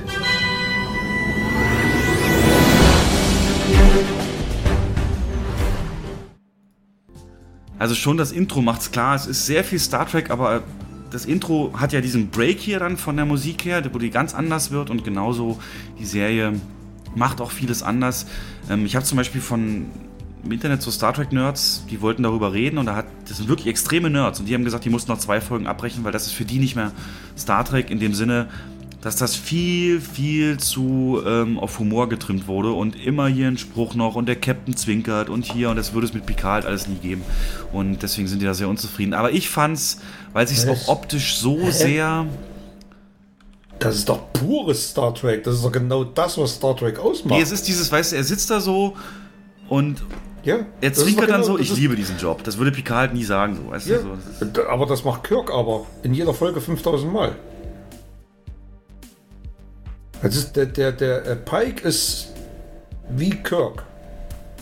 Also kannst du am e- ehesten mit Kirk vergleichen. okay. Aber es ist doch, ey, will man denn einen zweiten Picard sehen, dann kann man sich doch Picard angucken. Ja. Ab heute übrigens auch bei Amazon Prime und auch auf, auf Paramount Plus. Wenn wir hier durch sind, Hey, Geht's los. yes, geil. ja. Ähm, naja, auf Äh, jeden Fall, ich ja, fand's mega. Zu. Ja. Ja, ich habe ich hab noch nicht, ähm, auf, aufgrund Zeitmangel, habe ich zwei Folgen gesehen und äh, ich war mega begeistert. Also Von der ersten Folge super begeistert. Die zweite war jetzt nicht ganz so gut, aber trotzdem besser als alles, was vorher bei Discovery passiert ist. Also da habe ich ja irgendwann aufgehört. Und ähm, das gefällt mir mega gut. Der ganze, die ganze Tonalität. Äh, äh, schon in der allerersten Folge freundest du dich mit dem kompletten Cast an. Das ist wie eine Family. Das ist genau das, was Star Trek ausmacht. Ein mega sympathischer Captain, der auch bodenständig ist, der so auf so einer in so, einem Blo in so einer Blockhütte lebt. Im, äh, der, die ersten zehn Minuten sind schon genial, wo er dann mit dem Pferd ausreitet und äh, dann das, äh, die, das Shuttle kommt, um, um ihn einen Auftrag zu bringen. Also ich bin mega begeistert gewesen. Auch der Score, toll. Ich habe ja das Problem gehabt, Jens, dass ich nicht mehr die Discovery-Serie so präsent hatte. Dass ich nicht mehr genau. Also, Pike hat ja auch schon kurz mal die Discovery äh, ge, äh, kommandiert. Und da gab es ja dann Ja. Eine Vision seiner Zukunft, die er da gekriegt hat. Das, das konnte ich dann anhand Ja. dem, was die Serie gemacht hat, schon mir wieder herleiten. Aber ich wusste nicht mehr, Ab warum und zu er. mal Bezug drauf genommen. Hm. Ich wusste nicht, warum er überhaupt die Discovery dann verlassen hat und wie das dann weiterging, weil ich Discovery halt nicht mehr weitergeschaut habe.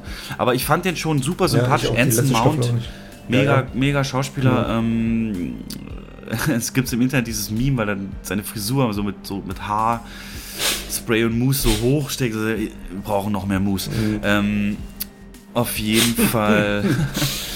ähm, sympathischer Captain. Es gibt eine Folge, die finde ich Ja. Dreck. Die ist wirklich Schmutz, die gehört da nicht rein. Da wollten sie wahrscheinlich mal so was Experimentelles machen. Das ist, glaube ich, die siebte. Ähm, das wirst du schon merken, die ist komplett anders als alle anderen. Das, da dachte ich so, was ist das denn jetzt? Also das hat mich nicht verloren, weil ich wusste, es wird besser, aber das war für mich total übertrieben. Aber ansonsten so tolle Äh, Völker und Ideen, die da eingeführt werden. Ja. Ja, und ich finde, so einen guten Einstieg hat bisher noch keine Star Trek-Serie geschafft, noch nicht mal, ähm, noch nicht mal Picard. Da, sind, da ist die erste Season unterdurchschnittlich gewesen, die zweite war dann Ticken besser und ist erst mit der dritten Season hat es Fahrt aufgenommen, als neue Drehbuchautoren da gekommen sind, ein neuer Showrunner. Und ähm, das, da sieht man mal, wie, also wenn eine Serie so einen Start hinlegt und schon so eine Qualität hat mit der ersten Folge, ist das schon ähm, sehr beachtlich. Also ich war restlos begeistert. Das Einzige, was mich so ein bisschen immer wieder rausreißt, ist so im Hinterstübchen der Gedanke, das spielt vor Kirk und äh, es sieht halt alles tausendmal moderner aus als in den 60er, 70er Jahren auf der Enterprise. Aber mein Gott, was wollen sie machen? Wollen sie da irgendwie blinkende Lichter hinkleben wie früher? Und ähm, es, es geht halt nicht anders. Ne? Aber die Enterprise von außen sieht der alten mega ähnlich. Also da, das ist denen sehr gut gelungen. Die ist, hat einen modernen Look, aber hat einen extrem hohen Wiedererkennungsfaktor. Sogar dieses ähm, Rad, was sich vorn dreht auf, am, am, am Rumpf. Selbst das ist mit dran. Rad, das sich dreht? Ja. Vorn am Rumpf hast du so ein. Ja, du hast auch die Untertassen, Hauptsektion, dann Ja. hast du diese Schräge nach unten und dann hast du wie so eine lange Zigarre. Und an dieser Zigarre vorn ist so ein Rad, was sich dreht. Bei der Original Enterprise. Wie so Ah, ein ja. großer Kreis. Und das hat die auch.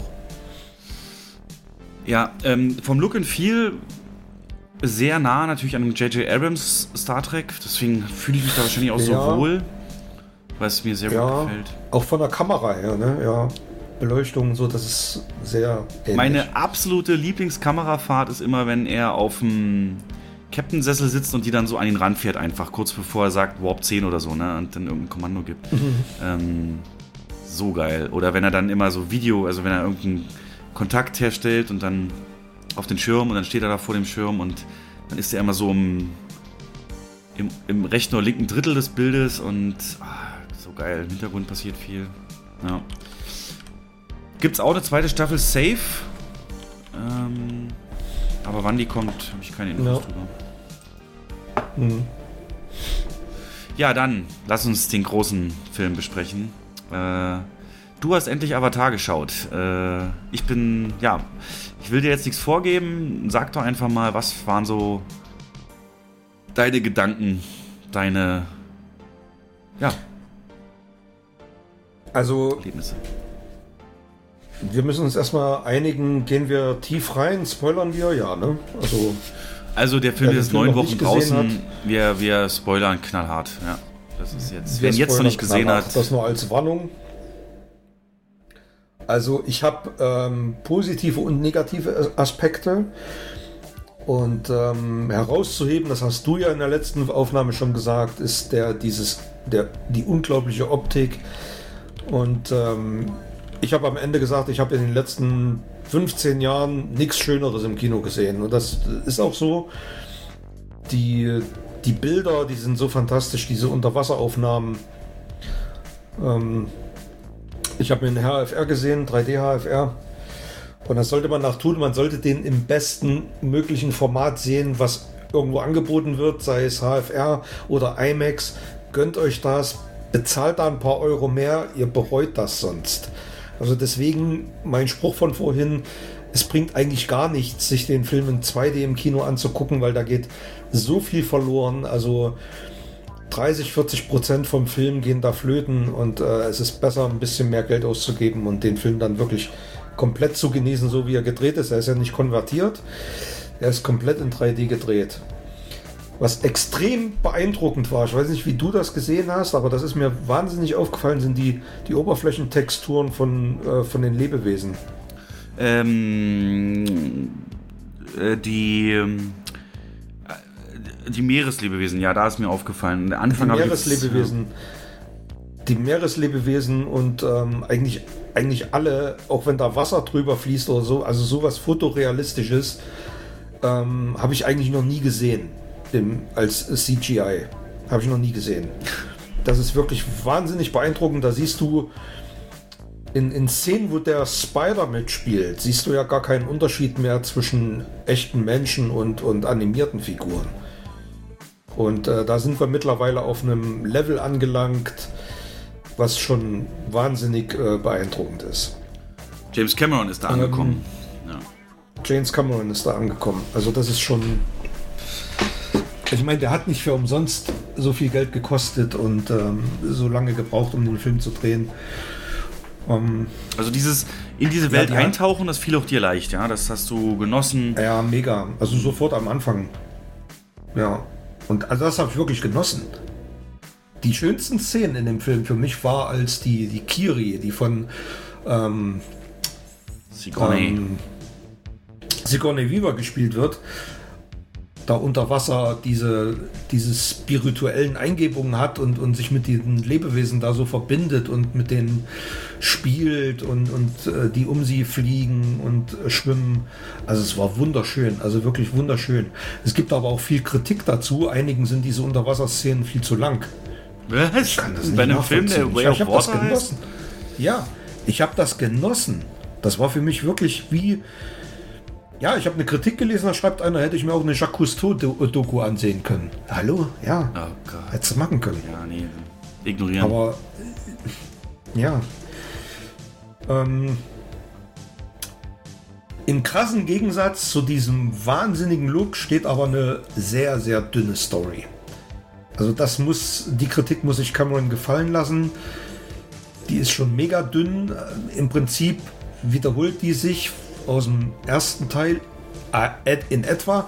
Ich habe, mir ist mittendrin eine Parallele aufgefallen. Ich weiß nicht, ob dir das bewusst geworden ist. Ähm, ich habe an Star Wars gedacht, an Episode 4 und 5. Okay. Das ist für mich ein klassischer Mittelteil, genau wie Episode 5. Das Imperium schlägt zurück, das ist hier genau das gleiche. Die Menschen schlagen zurück. Das war genau das gleiche. Sie sind im ersten Teil besiegt worden und dann kommen sie wieder und schlagen zurück. Und äh, die ja, aber die Motivation ist ja eine ganz andere jetzt von den Menschen. Ja, das ist richtig, aber so das Grundkonstrukt. Die, hm. die Hauptcharaktere müssen flüchten, müssen sich verstecken. Das war, für mich hat das die Dynamik gehabt wie von Episode 5. So ein klassischer Mittelteil von der Trilogie. Und klar ist die Motivation eine andere. Also, ne, Story ist eigentlich in, in zwei, drei Sätzen erzählt. Ähm, die Menschen greifen wieder an und aus Angst, dass sie das komplette Dorf vernichten, flüchtet Jake Sully mit seiner Familie zu den äh, Wasserwesen. Naja, um Wasserstamm, Wasservolk. Wasserst Wasserstamm, Wasservolk, genau, um dort Unterschlupf zu finden. Und ähm, da kommen wir zur nächsten, in meinen Augen wirklich grandios miesen Drehbuchentscheidung. Wie, wie, wie kann man so bescheuert sein und dann so einen Hubschrauber dahin fliegen lassen, weil äh, seine Tochter äh, fast erstickt ist unter Wasser? Also er, er fliegt zu den, äh, zu den, zu den Wassern, Wesen. Er sagt auch noch, das sind hunderte von Inseln, da können wir uns verstecken, da findet uns kein Schwein. Ähm, und dann fliegt da der Hubschrauber hin mit dem, mit Medizinstuff. Hallo? Das, das habe ich nicht verstanden. Wie kann man nur so bescheuert sein? Ja, du denkst halt nicht das war für äh, rational. Mich eine wahnsinnige, na, es war eine wahnsinnige Drehbuchschwäche in meinen Augen. Klar, die Intention war, ähm, die müssen da irg irgendwie dahin kommen, dass sie gefunden. Das war ja klar, dass sie irgendwie gefunden werden. Und das ist so der Drehbuchkniff gewesen. Da werden sie auf, dadurch werden die auf sie aufmerksam, aber das hätte man irgendwie anders lösen müssen. Also, weiß ich nicht. Zumal das ja dann völlig irrelevant war, weil die Häuptlingsfrau, äh, ähm, gespielt von Kate Winslet übrigens, ähm, die Heilung dann übernommen hat. Also warum haben sie sie nicht gleich gefragt? Oder warum hat sie das nicht sofort gemacht? Verstehe ich nicht. Ach, die Frau ist Kate Winslet. Okay. Schon gefragt, wer die ist. Das ist Kate Winslet gewesen, ja. Ähm, ja, und aber generell, du sagst jetzt Drehbuchschwäche, aber das wird ja generell kritisiert. Fandst du doch sonst kein Mega-Drehbuch, oder? Das war doch. Das machte, was es sollte und der Rest machen die Bilder. Ja, ja, klar, das ist natürlich, genau so ist es. Genau. Mit, das Drehbuch ist Mittel zum Zweck für die Bilder. Es ist eine ganz einfache, gut-böse Handlung. Ähm, mit einer netten Öko-Botschaft, die für mich noch hätte ein bisschen tiefgründiger sein können. Aber ansonsten, es ist einfach ein purer Entertainment, ein purer Unterhaltungsfilm, den man einfach nur genießt. Und wenn man sich ein bisschen mit Film auseinandersetzt, okay, findet man so die ein oder andere Drehbuchschwäche oder den einen oder anderen schwachen Charakter. Und zum Beispiel ist mir auch extrem aufgefallen, das hat mich dann auch ein bisschen genervt, der jüngste Sohn, hm. der immer irgendwie abgestraft wird. Äh, du hast jetzt Stubenarrest oder einen Monat Stubenarrest. Ich habe noch drauf gewartet, du hast jetzt Fernsehverbot oder irgend sowas. ähm, das war mir manch, das war mir dann an, an, an irgendeinem Punkt war es mir zu viel. Da dachte ich mir so, ey, hör doch deinem Sohn mal zu, der will dir doch gerade was erzählen, was extrem wichtig ist, was euer aller Leben retten könnte, was, ja, was wichtig ist für die, ähm, für, für die ganze Sippe, die da lebt. Und der wird immer abgeschmettert und ja, ich habe genug gehört, geh jetzt. Das war mir dann irgendwann too much. Und dann hast du ja schon den ähm, Spider kritisiert das letzte Mal, ne, als wir miteinander gesprochen haben. Und da weiß ich nur nicht mehr genau, auf welche Punkte du da angespielt hast oder Wegen was da genau deine Punkte waren. Mhm. Weil der so wechselnde Motivationen hat. Innerhalb kürzester Zeit hat der Entscheidungen. Ja, genau, das ist genau das. Ja, genau das ist bei mir auch gewesen. Ja. Genau das war es bei mir auch. Also ganz Zuerst, nimm allein das Ende, ne? Also erst alles, was ja, er hat, gegen und dann, ach, äh, Daddy, komm, Mama. Ja, aber so, äh, ja, aber am Anfang Family, seine, seine Familie, sein All und alles. Und dann fängt er an, äh, quasi sich mit den Bösen zu arrangieren. Und ja, dann übersetze ich heute einfach mal und, und lach drüber, wie du äh, versuchst auf dem Viech zu reiten und äh, zu fliegen. Und mach noch ein paar Scherze mit dir. Ähm, dann helfe ich dir dabei, eine Invasion zu machen. Aber guck ab und zu mal grimmig, wenn du irgendein Viech umbringst. und dann steuere ich das, äh, steuere ich das, das äh, Schiff auf eine Klippe und wende mich wieder bei einer Family zu und dann rette ich dir aber den Arsch, indem ich dich aus dem Wasser ziehe, obwohl du versucht hast, alle umzubringen. Das weiß ich nicht. Richtig. Könnte mir vor, ja, aber weiß ich nicht, ist das äh, bewusst so? Muss ja, also ich meine, so blöd ist Cameron ja nicht. Nee. Könnte es eventuell sein, dass der ähm, Spider im dritten Teil sich eher zum Bösen wandelt, sich zu seinem Vater wieder wendet? In Anführungsstrichen Vater. Ja, ist äh, so. Und ähm, die, die, die Navi dann sabotiert oder ähm, hintergeht oder keine Ahnung. Ja, ist so die, die meist Könnte ich mir verbreitete Theorie. vorstellen. Hm. Ja, generell der Okay. dritte Teil, der soll ja wie gesagt so viel besser werden und ähm, das hatte jetzt hier natürlich auch viel einfach gesetzt, so nochmal alle zurückgeholt in die Welt. Und ähm, wie fandst du das mit dem Bro? Ich bin mir auch. Ich, ich bin mir auch gar nicht. Ich schwanke immer hin und her, äh, welchen ich besser finde, ob den ersten oder zweiten. Also vom Look her, vom, vom Erlebnis, von der Optik fand ich den zweiten noch besser als den ersten sogar. Naja, muss er ja durch die Entwicklung halt. Aber im Prinzip Ja, war es ja wirklich in ultra vielen Bereichen eine Wiederholung. Ähm, Ja, ja, du hast ja selbst, also die, die Endszene ist eins zu eins aus dem ersten, ne, wo er dann die Augen am letzten Moment aufmacht und dann kommt der Titel. Ähm, Mhm. Das ist ja eins zu eins wiederholt. Was mich am meisten interessiert ist, wo geht denn das hin hier, die Richtung von dem Kind, dass da die, äh, dass da alles steuern kann? Ähm, die Sigourney Weaver, ähm, da gab es eine Szene, wo sie dann ne, befohlen hat, Pflanzen Die so ein bisschen aufzugehen. übernatürlichen Touch hat, ne? Ja, als würde sie halt hat so ein bisschen spirituellen. sich verlinken können mit allen Lebewesen, genau, Ja, und die ja, dann so ein bisschen anweisen. Ich, ja, ich vermute mal, die ist ja, ähm, das sagt er am Anfang, die ist schwanger geworden. Also der Avatar von äh, Sigourney Weaver Charakter ist schwanger geworden und sie wissen nicht warum. Ich denke mal, das wird am Ende so erklärt werden, dass ähm, Ava, dieses Überwesen, ähm, praktisch ja ein äh, selbst ein Navi geschaffen hat, ähm, um selber Einfluss zu nehmen auf irgendwelche Sachen, keine Ahnung. Ja, äh, da hast du wieder Star Ich Wars, ne? vermute mal, dass es so ein. Ja, genau so. Genau so die, die, die Sache wird das sein. Die Macht, wollte ein Kind, Ivar Richtig. und Richtig. Auserwählte und ähm, ja. Das hast du ja gemerkt, als sie sich mit diesem Baum verbunden hat, was sie da für, für ein. Da hat sie ja so einen mega Schock bekommen und ist hell erleuchtet gewesen und ähm, da war ja eine unglaubliche Macht im Spiel in der Szene. Und ähm, die, die kann ja auch, ohne dass sie sich mit irgendwas verbindet, andere Lebewesen beeinflussen und sie irgendwo hinleiten. Diese, diese leuchtenden Fische, die sie dann da reinschickt, um Genau. den Weg nach draußen zu zeigen, ne? ihrer Mutter. Die fand ich übrigens auch ein bisschen nerviger als im ersten Teil, die Naitiri, den Charakter. Die ist eigentlich nur am Rumheulen und am Rumkeifen. Das geht immer noch. Oder. äh. Das war mir auch manchmal ein bisschen zu viel.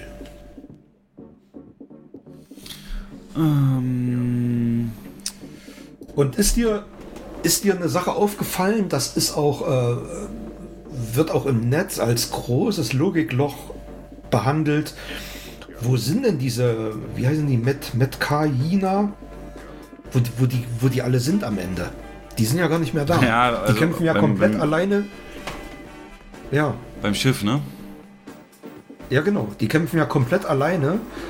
Und ähm, du siehst die ja gar nicht mehr. Du siehst sie weder am Strand noch sonst irgendwo oder, oder die unterstützen. Und da ist es so, dass James Cameron heute erst, habe ich heute erst gelesen, sich dazu geäußert hat. Er meinte, es gab Testvorführungen. Und das letzte, die letzten 20 Minuten, die letzte halbe Stunde sind nicht gut angekommen beim Testpublikum, weil sie von der eigentlichen Handlung abgelenkt hätten. Diese die Szenen mit den äh, mit Kaina. Und deswegen hat er die rausgeschnitten. Also Testpublikum ist eine komische Sache, ne? Ich Die für eine finde, Macht haben. ja, aber ja, aber finde ich bei dem Film schon seltsam, dass der so eine Geheimniskrämerei und dann zeigt er dem Testpublikum. Ah, ich weiß nicht, ob das so stimmt. Ja, oder wollte Disney Aber- dann. Hm. Also es würde das natürlich erklären, ne? aber äh, es bleibt ja trotzdem ein Logikloch. Auch wenn er sagt, das Testpublikum, normalerweise muss er ja über den Dingen stehen. Ich meine, die waren ja zweieinhalb Stunden ein wichtiger Teil der Handlung und dann sind sie auf einmal nicht mehr da.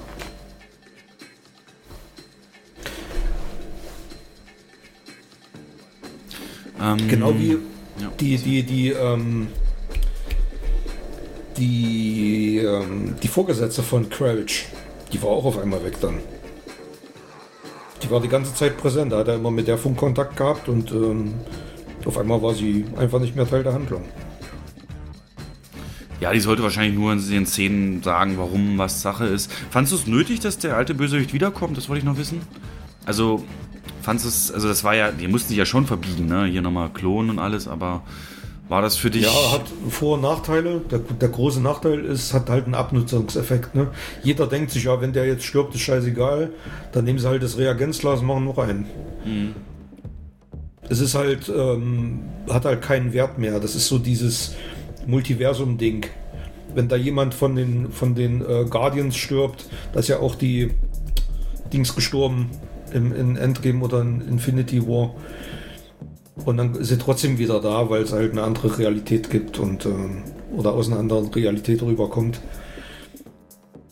Das ähm, macht halt so, so, so eine tragischen Momente, egal ob Bösewicht oder Guter, nimmt denen halt die Kraft.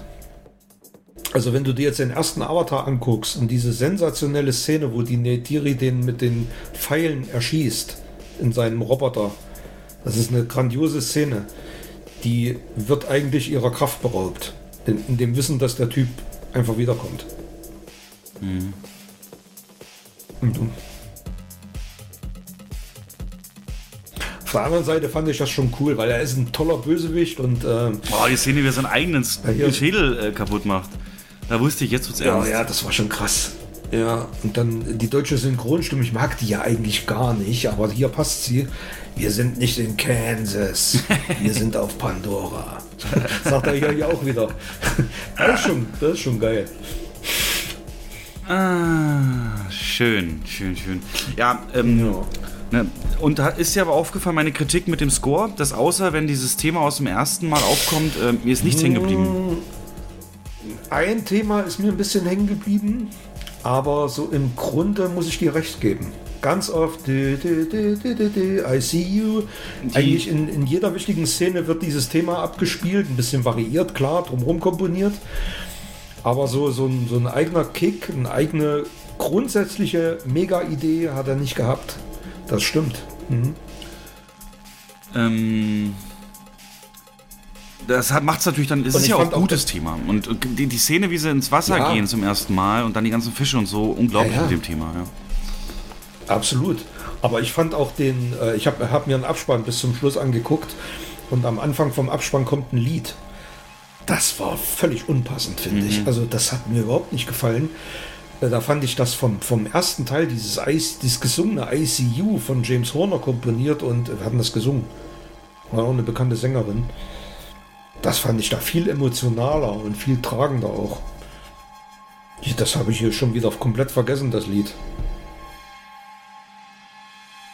Ja, unnötig. Ähm, ansonsten die größte Kritik im Netz ist ja die Verwendung des Wortes Bro so oft. Ne? Ey Bro, was geht ab? Bro, Bro, komm mal her, Bro.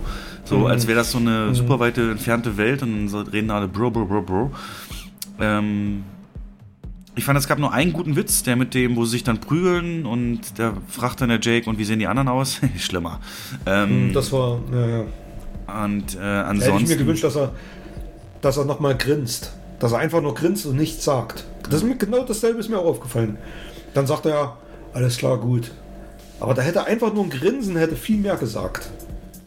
Zoe Saldana kam ein bisschen zu kurz für mich. Die hat ja wenig zu tun gehabt, bis er am Ende dann aber komplett ausrastet. so Rambo-mäßig. Das fand ich schon wieder dann sehr, sehr cool. Die soll aber eine größere Rolle im nächsten Teil dann wieder haben. Sonst mhm. aber sehr unter. Hat er nur gefaucht und so. War sehr merkwürdig. Ja, das ist, das ist meine ich ja. Wenn, wenn die irgendjemanden gegenüberstand, hat sie nur gefaucht. Ja. Ähm, was sagst du?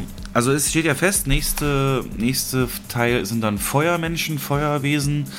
Und dann geht es in, ähm, sagt man, dass einer oder sogar die beiden letzten Teile auf der Erde spielen werden. Hältst du das für eine gute Idee? Ähm, weil das ja da natürlich eine Welt ist, wo wir alles kennen, die, wo er uns also technisch nicht so, nicht so entführen kann wie in so eine komplett fremde Welt. Ähm, könnte das. Ähm, mhm. Ja, könnte schwierig werden. Ne? Weil ich meine, einerseits haben sie gesagt, die Erde stirbt ja und die wollen ja den ganzen Planeten jetzt übernehmen. Aber, hm. Keine Ahnung, das kommt auf die, weiß ich nicht. Werden wir sehen. Hast du die lange Laufzeit gemerkt? Hast du ohne Toilette durchgehalten?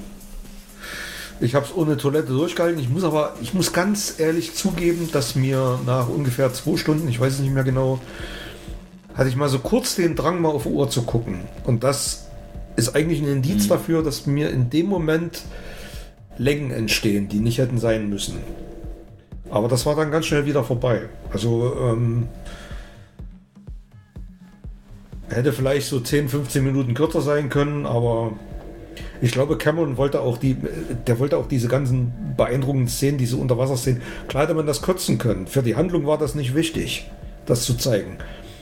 Aber die Optik war einfach sensationell und das eigentlich wäre es schade drum gewesen, dass, wenn man das nicht hätte, äh, nicht sehen hätte können.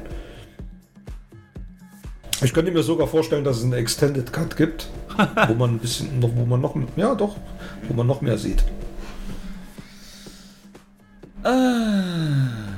Er hat ja gesagt, er hat zu jeder Minute, die er gedreht hat, auch die Effekte erstellen lassen. Nochmal?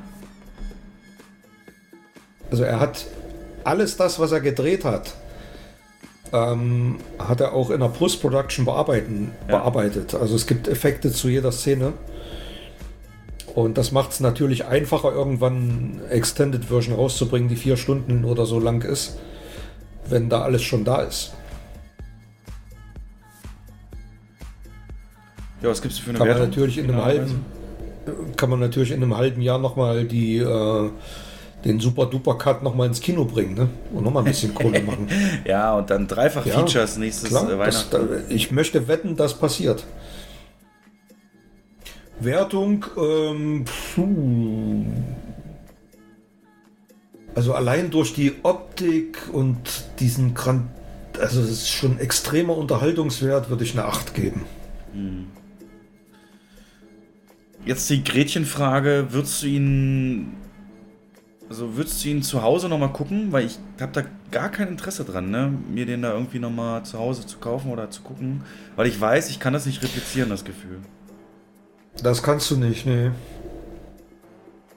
Das habe ich. Ähm, ja, aber doch, definitiv. A, weil wahrscheinlich. Also, ich habe ihn alleine gucken müssen, weil Carola keine Zeit hatte. Oder auch einfach nur arbeiten musste dann und ihr das zu spät war. Und ähm, schon aus dem Grund werde ich den zu Hause mit ihr nochmal zusammen gucken. Aber dieses, dieses Sehgefühl, das hast du nicht. Du kannst dann 4K gucken und HDR und ähm, aber das ist halt. Ich habe das beim ersten Teil schon gemerkt, den habe ich ja als 3D Blu-ray und habe mir auch über Beamer mal in 3D angeguckt. Das ist nicht dasselbe wie im Kino. Du hast ein dunkleres Bild, du hast diese scheiß Shutterbrillen, die flackern. Ähm, du hast die lauten Lüftergeräusche vom Beamer und, und mit dem Fernseher, egal ob es 65 oder 75 Zoll sind, kannst du eine, eine Kinoleinwand nicht reproduzieren. Also das Gefühl kannst du eigentlich nicht zu Hause herstellen. Das geht nicht. Genau. Ja. Ja, danke James. Es ist ja dasselbe. Das ist dasselbe wie bei Dune. Ne? Das ist auch im Kino so ein wahnsinns geiler Film gewesen und zu Hause hast du den, du hast nicht den Antrieb, den auf dem Fernseher zu Hause zu gucken. Das ist genau das Gleiche. Ja, ich habe mir den auch direkt gekauft damals, Dune, nach dem Kino, aber bis jetzt noch nicht mal reingelegt. Ja. Siehst du? Siehst du?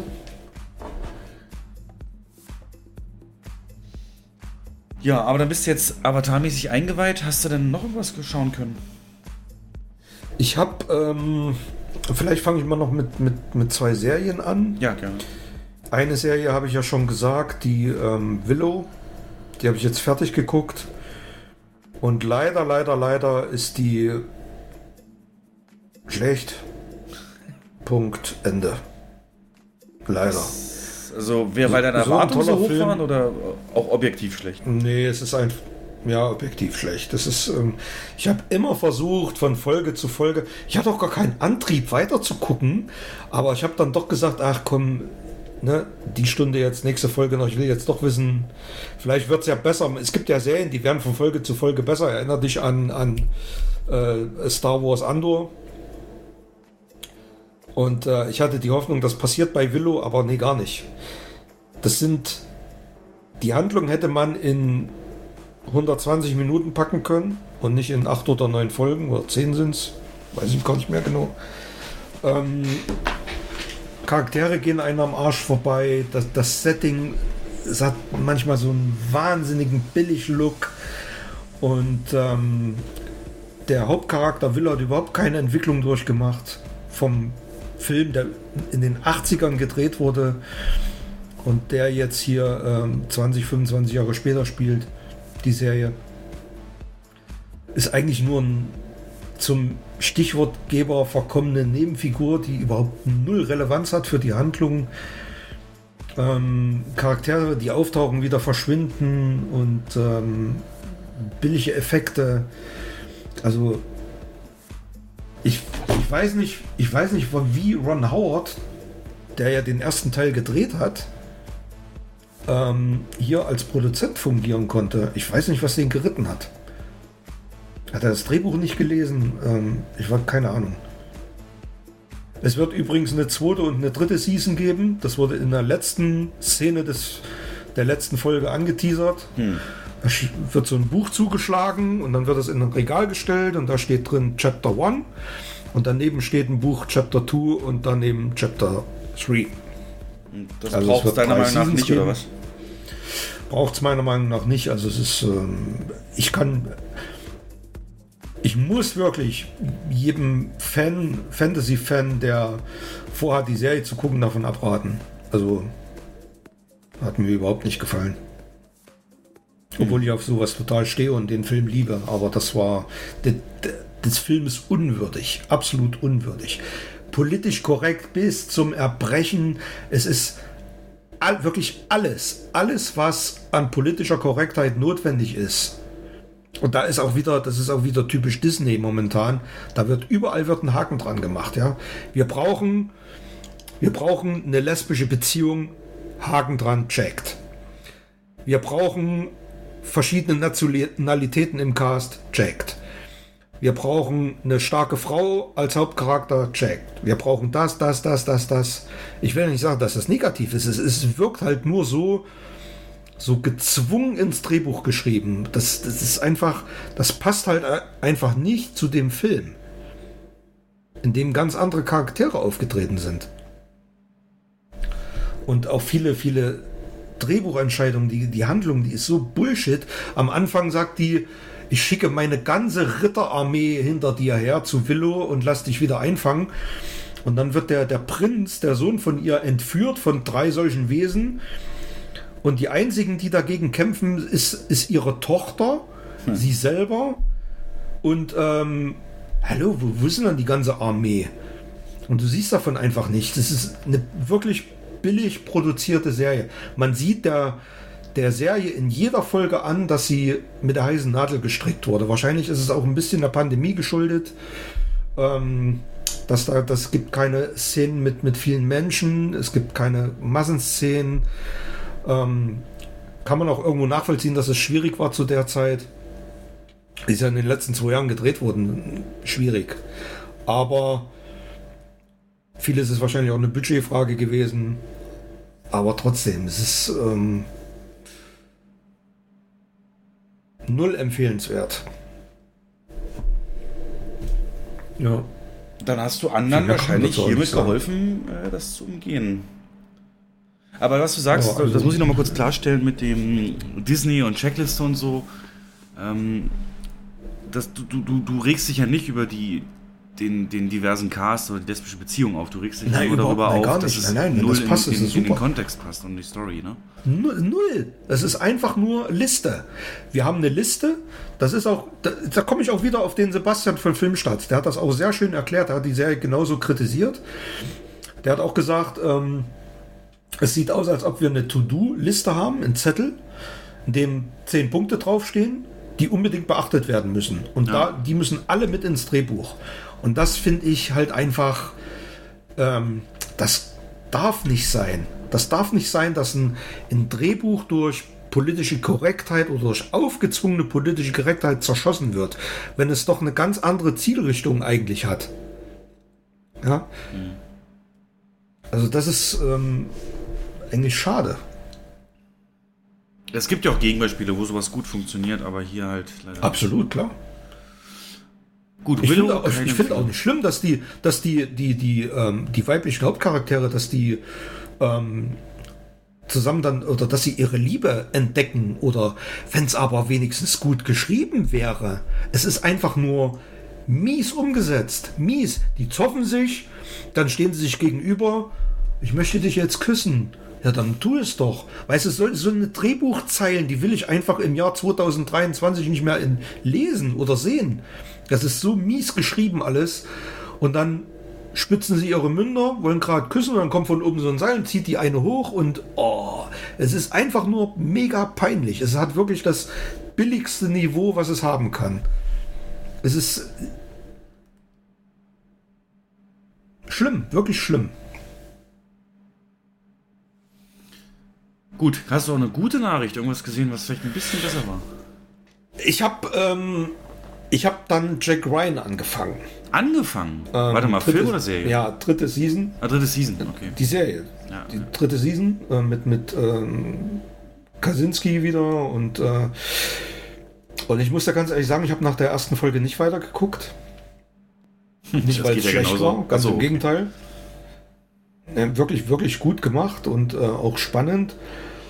Aber ähm, die Serie hat ein Mega-Problem und zwar, die ist viel zu nah an der Realität und ich konnte es einfach nicht weitergucken. Es war mir ähm, zu nah an dem, was gerade in der, in der Welt passiert und ähm, ich kann sowas, ich kann das in, momentan nicht gucken. Also Trans Da geht's, äh, ja, ähm, Konflikt mit Russland wahrscheinlich. Ja, die. Es ist mit Sicherheit vor dem Krieg gedreht worden, kann ich mir Ja. vorstellen, weil ne, so eine sehr braucht eine Post-Production. Und es geht, ähm, also die fängt an, Szene aus den 70er Jahren oder 60er, ist scheißegal, spielt in Russland in so einem Labor. Ähm, und irgend so ein General marschiert da rein, ist es denn jetzt endlich fertig? Und, und der Cheflaborant, nee, äh, wir haben noch Verzögerungen und dauert noch ein paar Wochen und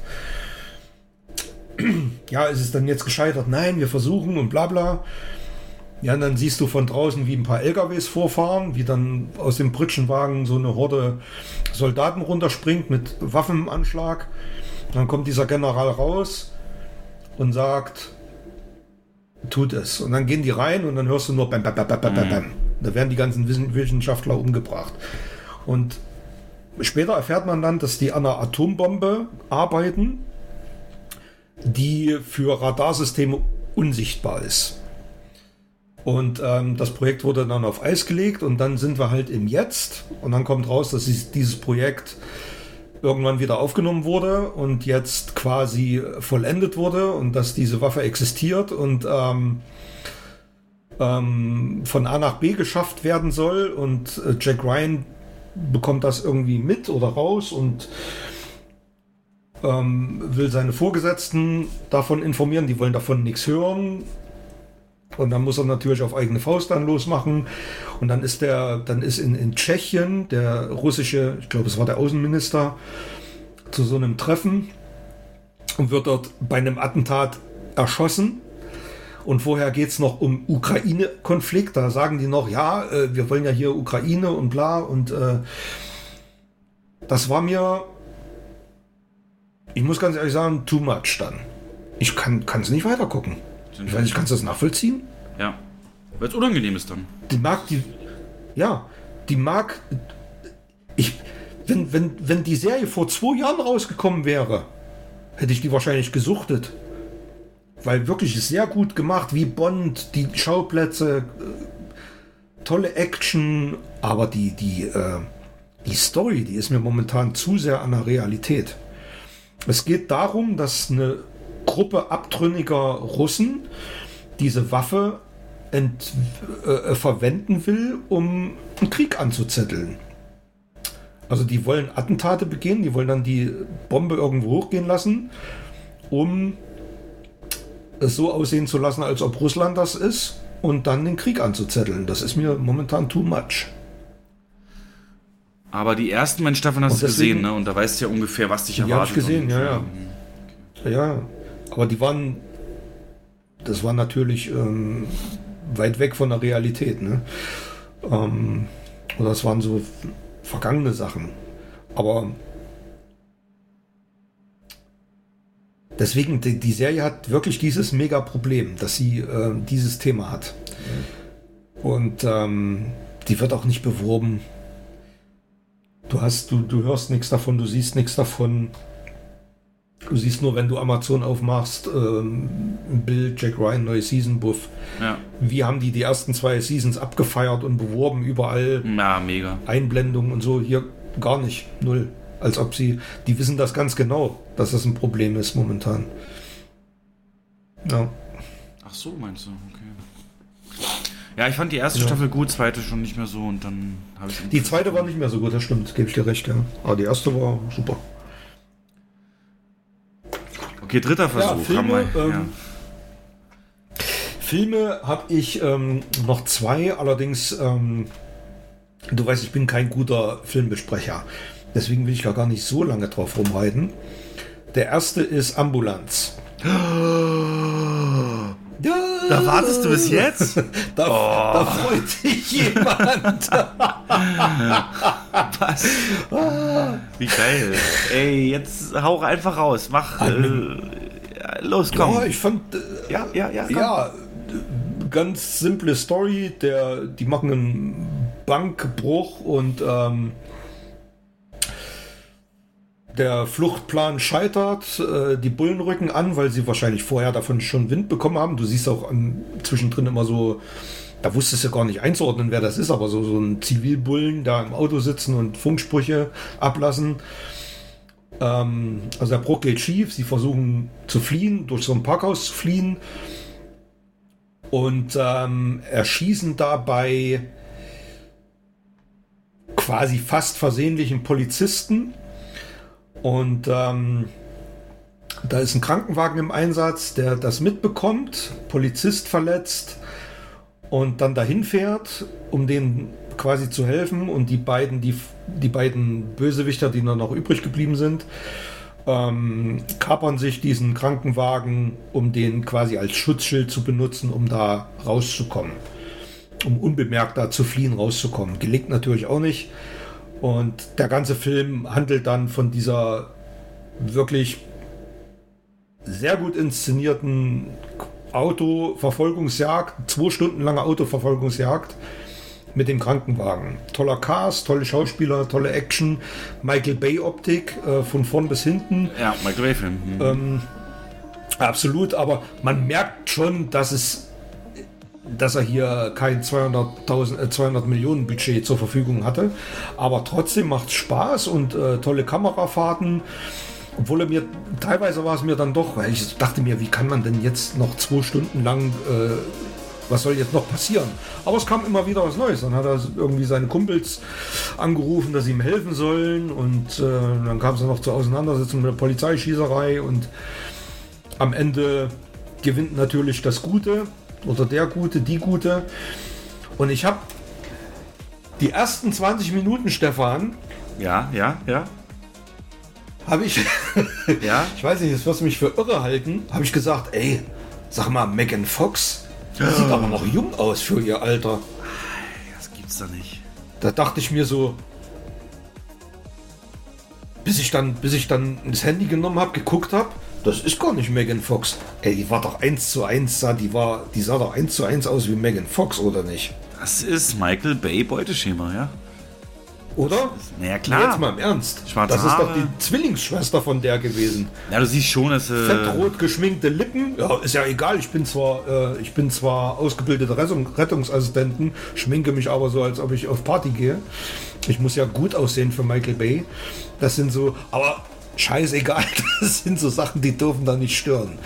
Nee, die hat ihre Sache gut gemacht und ich glaube, die hat eine, eine relativ große Karriere vor sich. Die spielt auch im, ähm, wo spielt die jetzt mit, habe ich gelesen. Wo haben sie die gecastet? In irgendeinem großen, irgendeinem größeren Film. ich bin noch nicht sicher, ob es groß wird, aber auch hier wieder Michael Bay.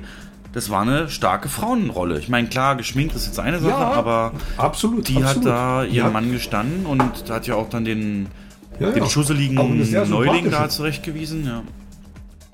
Auch sehr sympathisch. Und die, der, der männliche Hauptdarsteller, der Yahya Abdul Matin, Der hat das ist ja der, der bei Matrix 4 Ja. den, den ähm, äh, Morpheus gespielt hat. So, und die Frau, Isa, ist das Isa Gonzalez? Ja, genau. Isa Gonzalez. So, Ambulanz. Godzilla vs. Kong hat sie mitgespielt. Fast and Furious Hobbs and Shaw. Baby Driver. Baby Driver habe ich doch auch gesehen. Ach, da war sie wohl die Freundin von dem einen Typen da. Ja, ganz Na egal, auf alle Fälle, äh, auf alle Fälle hat mir der Film gefallen, hat mir Spaß gemacht. Ja. Was sagst du jetzt zum Einsatz von Drohnen? Schick. Übertrieben oder nicht? Äh, War absolut passend bei dem Mhm. Film. Fand ich auch. Das, äh, ich habe mich die ganze Zeit gefragt, hä, wie haben sie die Kamerafahrten hinbekommen durch irgendwie durch Schlüssellöcher und so. Das war schon geil gemacht teilweise. Oder durch Heckscheiben von Autos und dann nach vorn. Hatte schon eine gewisse Ästhetik. Also, und die hat auch gut funktioniert in dem Film. Ähm, Ja. oh, Entschuldigung. Die, ähm, genau, die, die Michael Bay Optik ist auf jeden Fall da. Und spätestens, ich habe es so liebevoll immer genannt, das Hubschrauber-Ballett, wo sie dann diesem LA River langfahren. Und zwei Hubschrauber gleichzeitig nähern sich von hinten dem, dem Wagen. Der fährt durch eine riesen Pfütze, es spritzt alles hoch und hinter ihm rechts und links die Hubschrauber, die sich Bad abwechseln. Boys, Bad Boys. Ja, ja, ja. Wird ja auch einen vierten geben. Ja. ja. Sehr schön. Gute, gute, gute Wahl getroffen. Ja, hat, äh, habe ich nicht bereut, den geguckt zu haben. War gut. Auch spannend, also Jake Gyllenhaal war ein bisschen, da habe ich mittendrin mal, ja, da, ab einigen Stellen war es mir dann ein bisschen zu over the top, zu sehr, zu sehr ins Humoristische gezogen, ähm, aber insgesamt war das schon ein gelungener Film. Steht Michael Bay drauf. Also Dann, mein, ähm, steht halt Michael Bay drauf, ne? Du kriegst auch Michael Bay. Genau, ja. Du hast ja mal gesagt, bei Michael Bay gibt es keine hässlichen Menschen in seinen Filmen. Ich habe das gesagt, okay. Hast du gesagt, hier im Podcast. Okay. Ähm, dann habe ich noch The Menu geguckt. Oh. Oh, oh, oh. Und der hat mich. Äh, ganz. ähm, Ist, äh, ja. was ist das jetzt? Äh, ist das jetzt. Also. Ist das Horror? Ist das äh, Drama? Was, was ist denn das? Ich, ich habe ich gar Kannst du nicht, kannst du nicht, kannst du nicht definieren. Das ist so genreübergreifend. Der hat Horror-Elemente, ähm, der hat Thriller-Elemente, der hat Komik, der hat Drama. Mm, Ich habe jetzt, als er ins Kino kam, habe ich auch gedacht, das ist ein Horrorfilm, auch aufgrund des Trailers. Ist es aber nicht. Und funktioniert aber schon so ein bisschen als Horrorfilm. Kann man schon. Also zumindest hat er Schnittstellen mit dem Horrorgenre. Na gut, fassen wir Also es geht zusammen. einfach darum, hm, es geht einfach darum, dass äh, es gibt so einen super duper Koch, so so einen Paul Bocuse mäßigen Typen, ähm, und der gibt für reich betuchte Menschen exklusive Dinnerpartys. Und die findet auf einer auf einer Insel statt. Da hat er sein Restaurant. Und so ein Ticket kostet, ich glaube, ich glaub 15.000 Dollar, haben sie gesagt. Und äh, der Film beginnt halt, wie die mit einem Boot darüber fahren und so Scherze machen. Und da wird ja der, der Cast so ein bisschen vorgestellt. Der, der reiche Geschäftsfuzzi mit seiner Frau, die er betrügt. Dann so ein Möchtegern-Yuppie, ähm, der Also es ist ganz viele Stereotype. Gastro Stereotype, Gastrokritikerin und und und. Und ähm, da kommt schnell zum Vorschein, die sind alle aufgrund ihrer, ja, aufgrund ihrer finanziellen Situation überhaupt in der Lage, das zu machen, wissen es aber eigentlich gar nicht wertzuschätzen. Das ist für die wie so ein Statussymbol, bei dem Essen zu gehen. So. Damit spielt der Film schon mal. Ähm, also der Film hat auch sehr viel Gesch- Gesellschaftskritik und, und schwarzen Humor.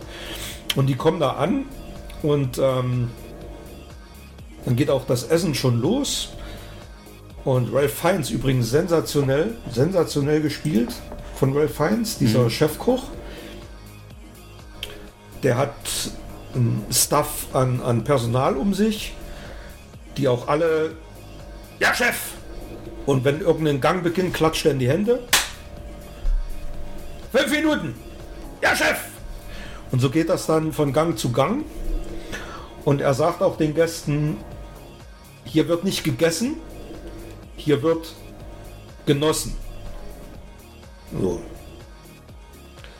Und äh, man fragt sich so als, als Zuschauer, wo will der Film jetzt mit mir hin? Was soll das jetzt? Und äh, was passiert jetzt? Ja. Bis dann wirklich von, von Gang zu Gang immer mysteriösere Dinge passieren. Dann hast du, äh, der, der Cut im Film, der passiert ungefähr nach einer Dreiviertelstunde, 50 Minuten. Ähm, dann lässt der also wenn, wenn Gast irgendeinen Spruch macht oder so, dann der kennt jeden Gast, der kennt das, der kehrt dann das Innerste nach außen und konfrontiert dann den, den einzelnen Gast mit, mit irgendwelchen Sachen aus seiner Vergangenheit.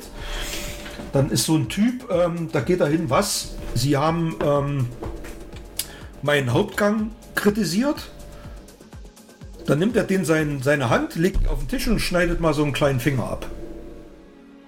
Und von dem Moment an merkt man hier, die sind in einem Gefängnis. Die können da nicht, dann, dann wollen sie fliehen. Dann sagt er, ich gebe euch 20 Minuten Vorsprung. Ihr könnt versuchen, von der Insel runterzukommen. Schaffen sie natürlich nicht. Kommen sie alle wieder zurück. Dann geht das Essen weiter.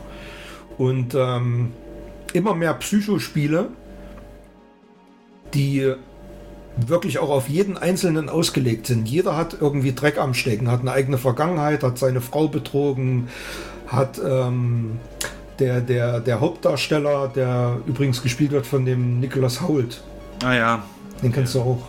Ne? Cyclops, glaube ich. Genau, der ähm, stellt sich raus, ist auch so ein möchtegern Fuzzi und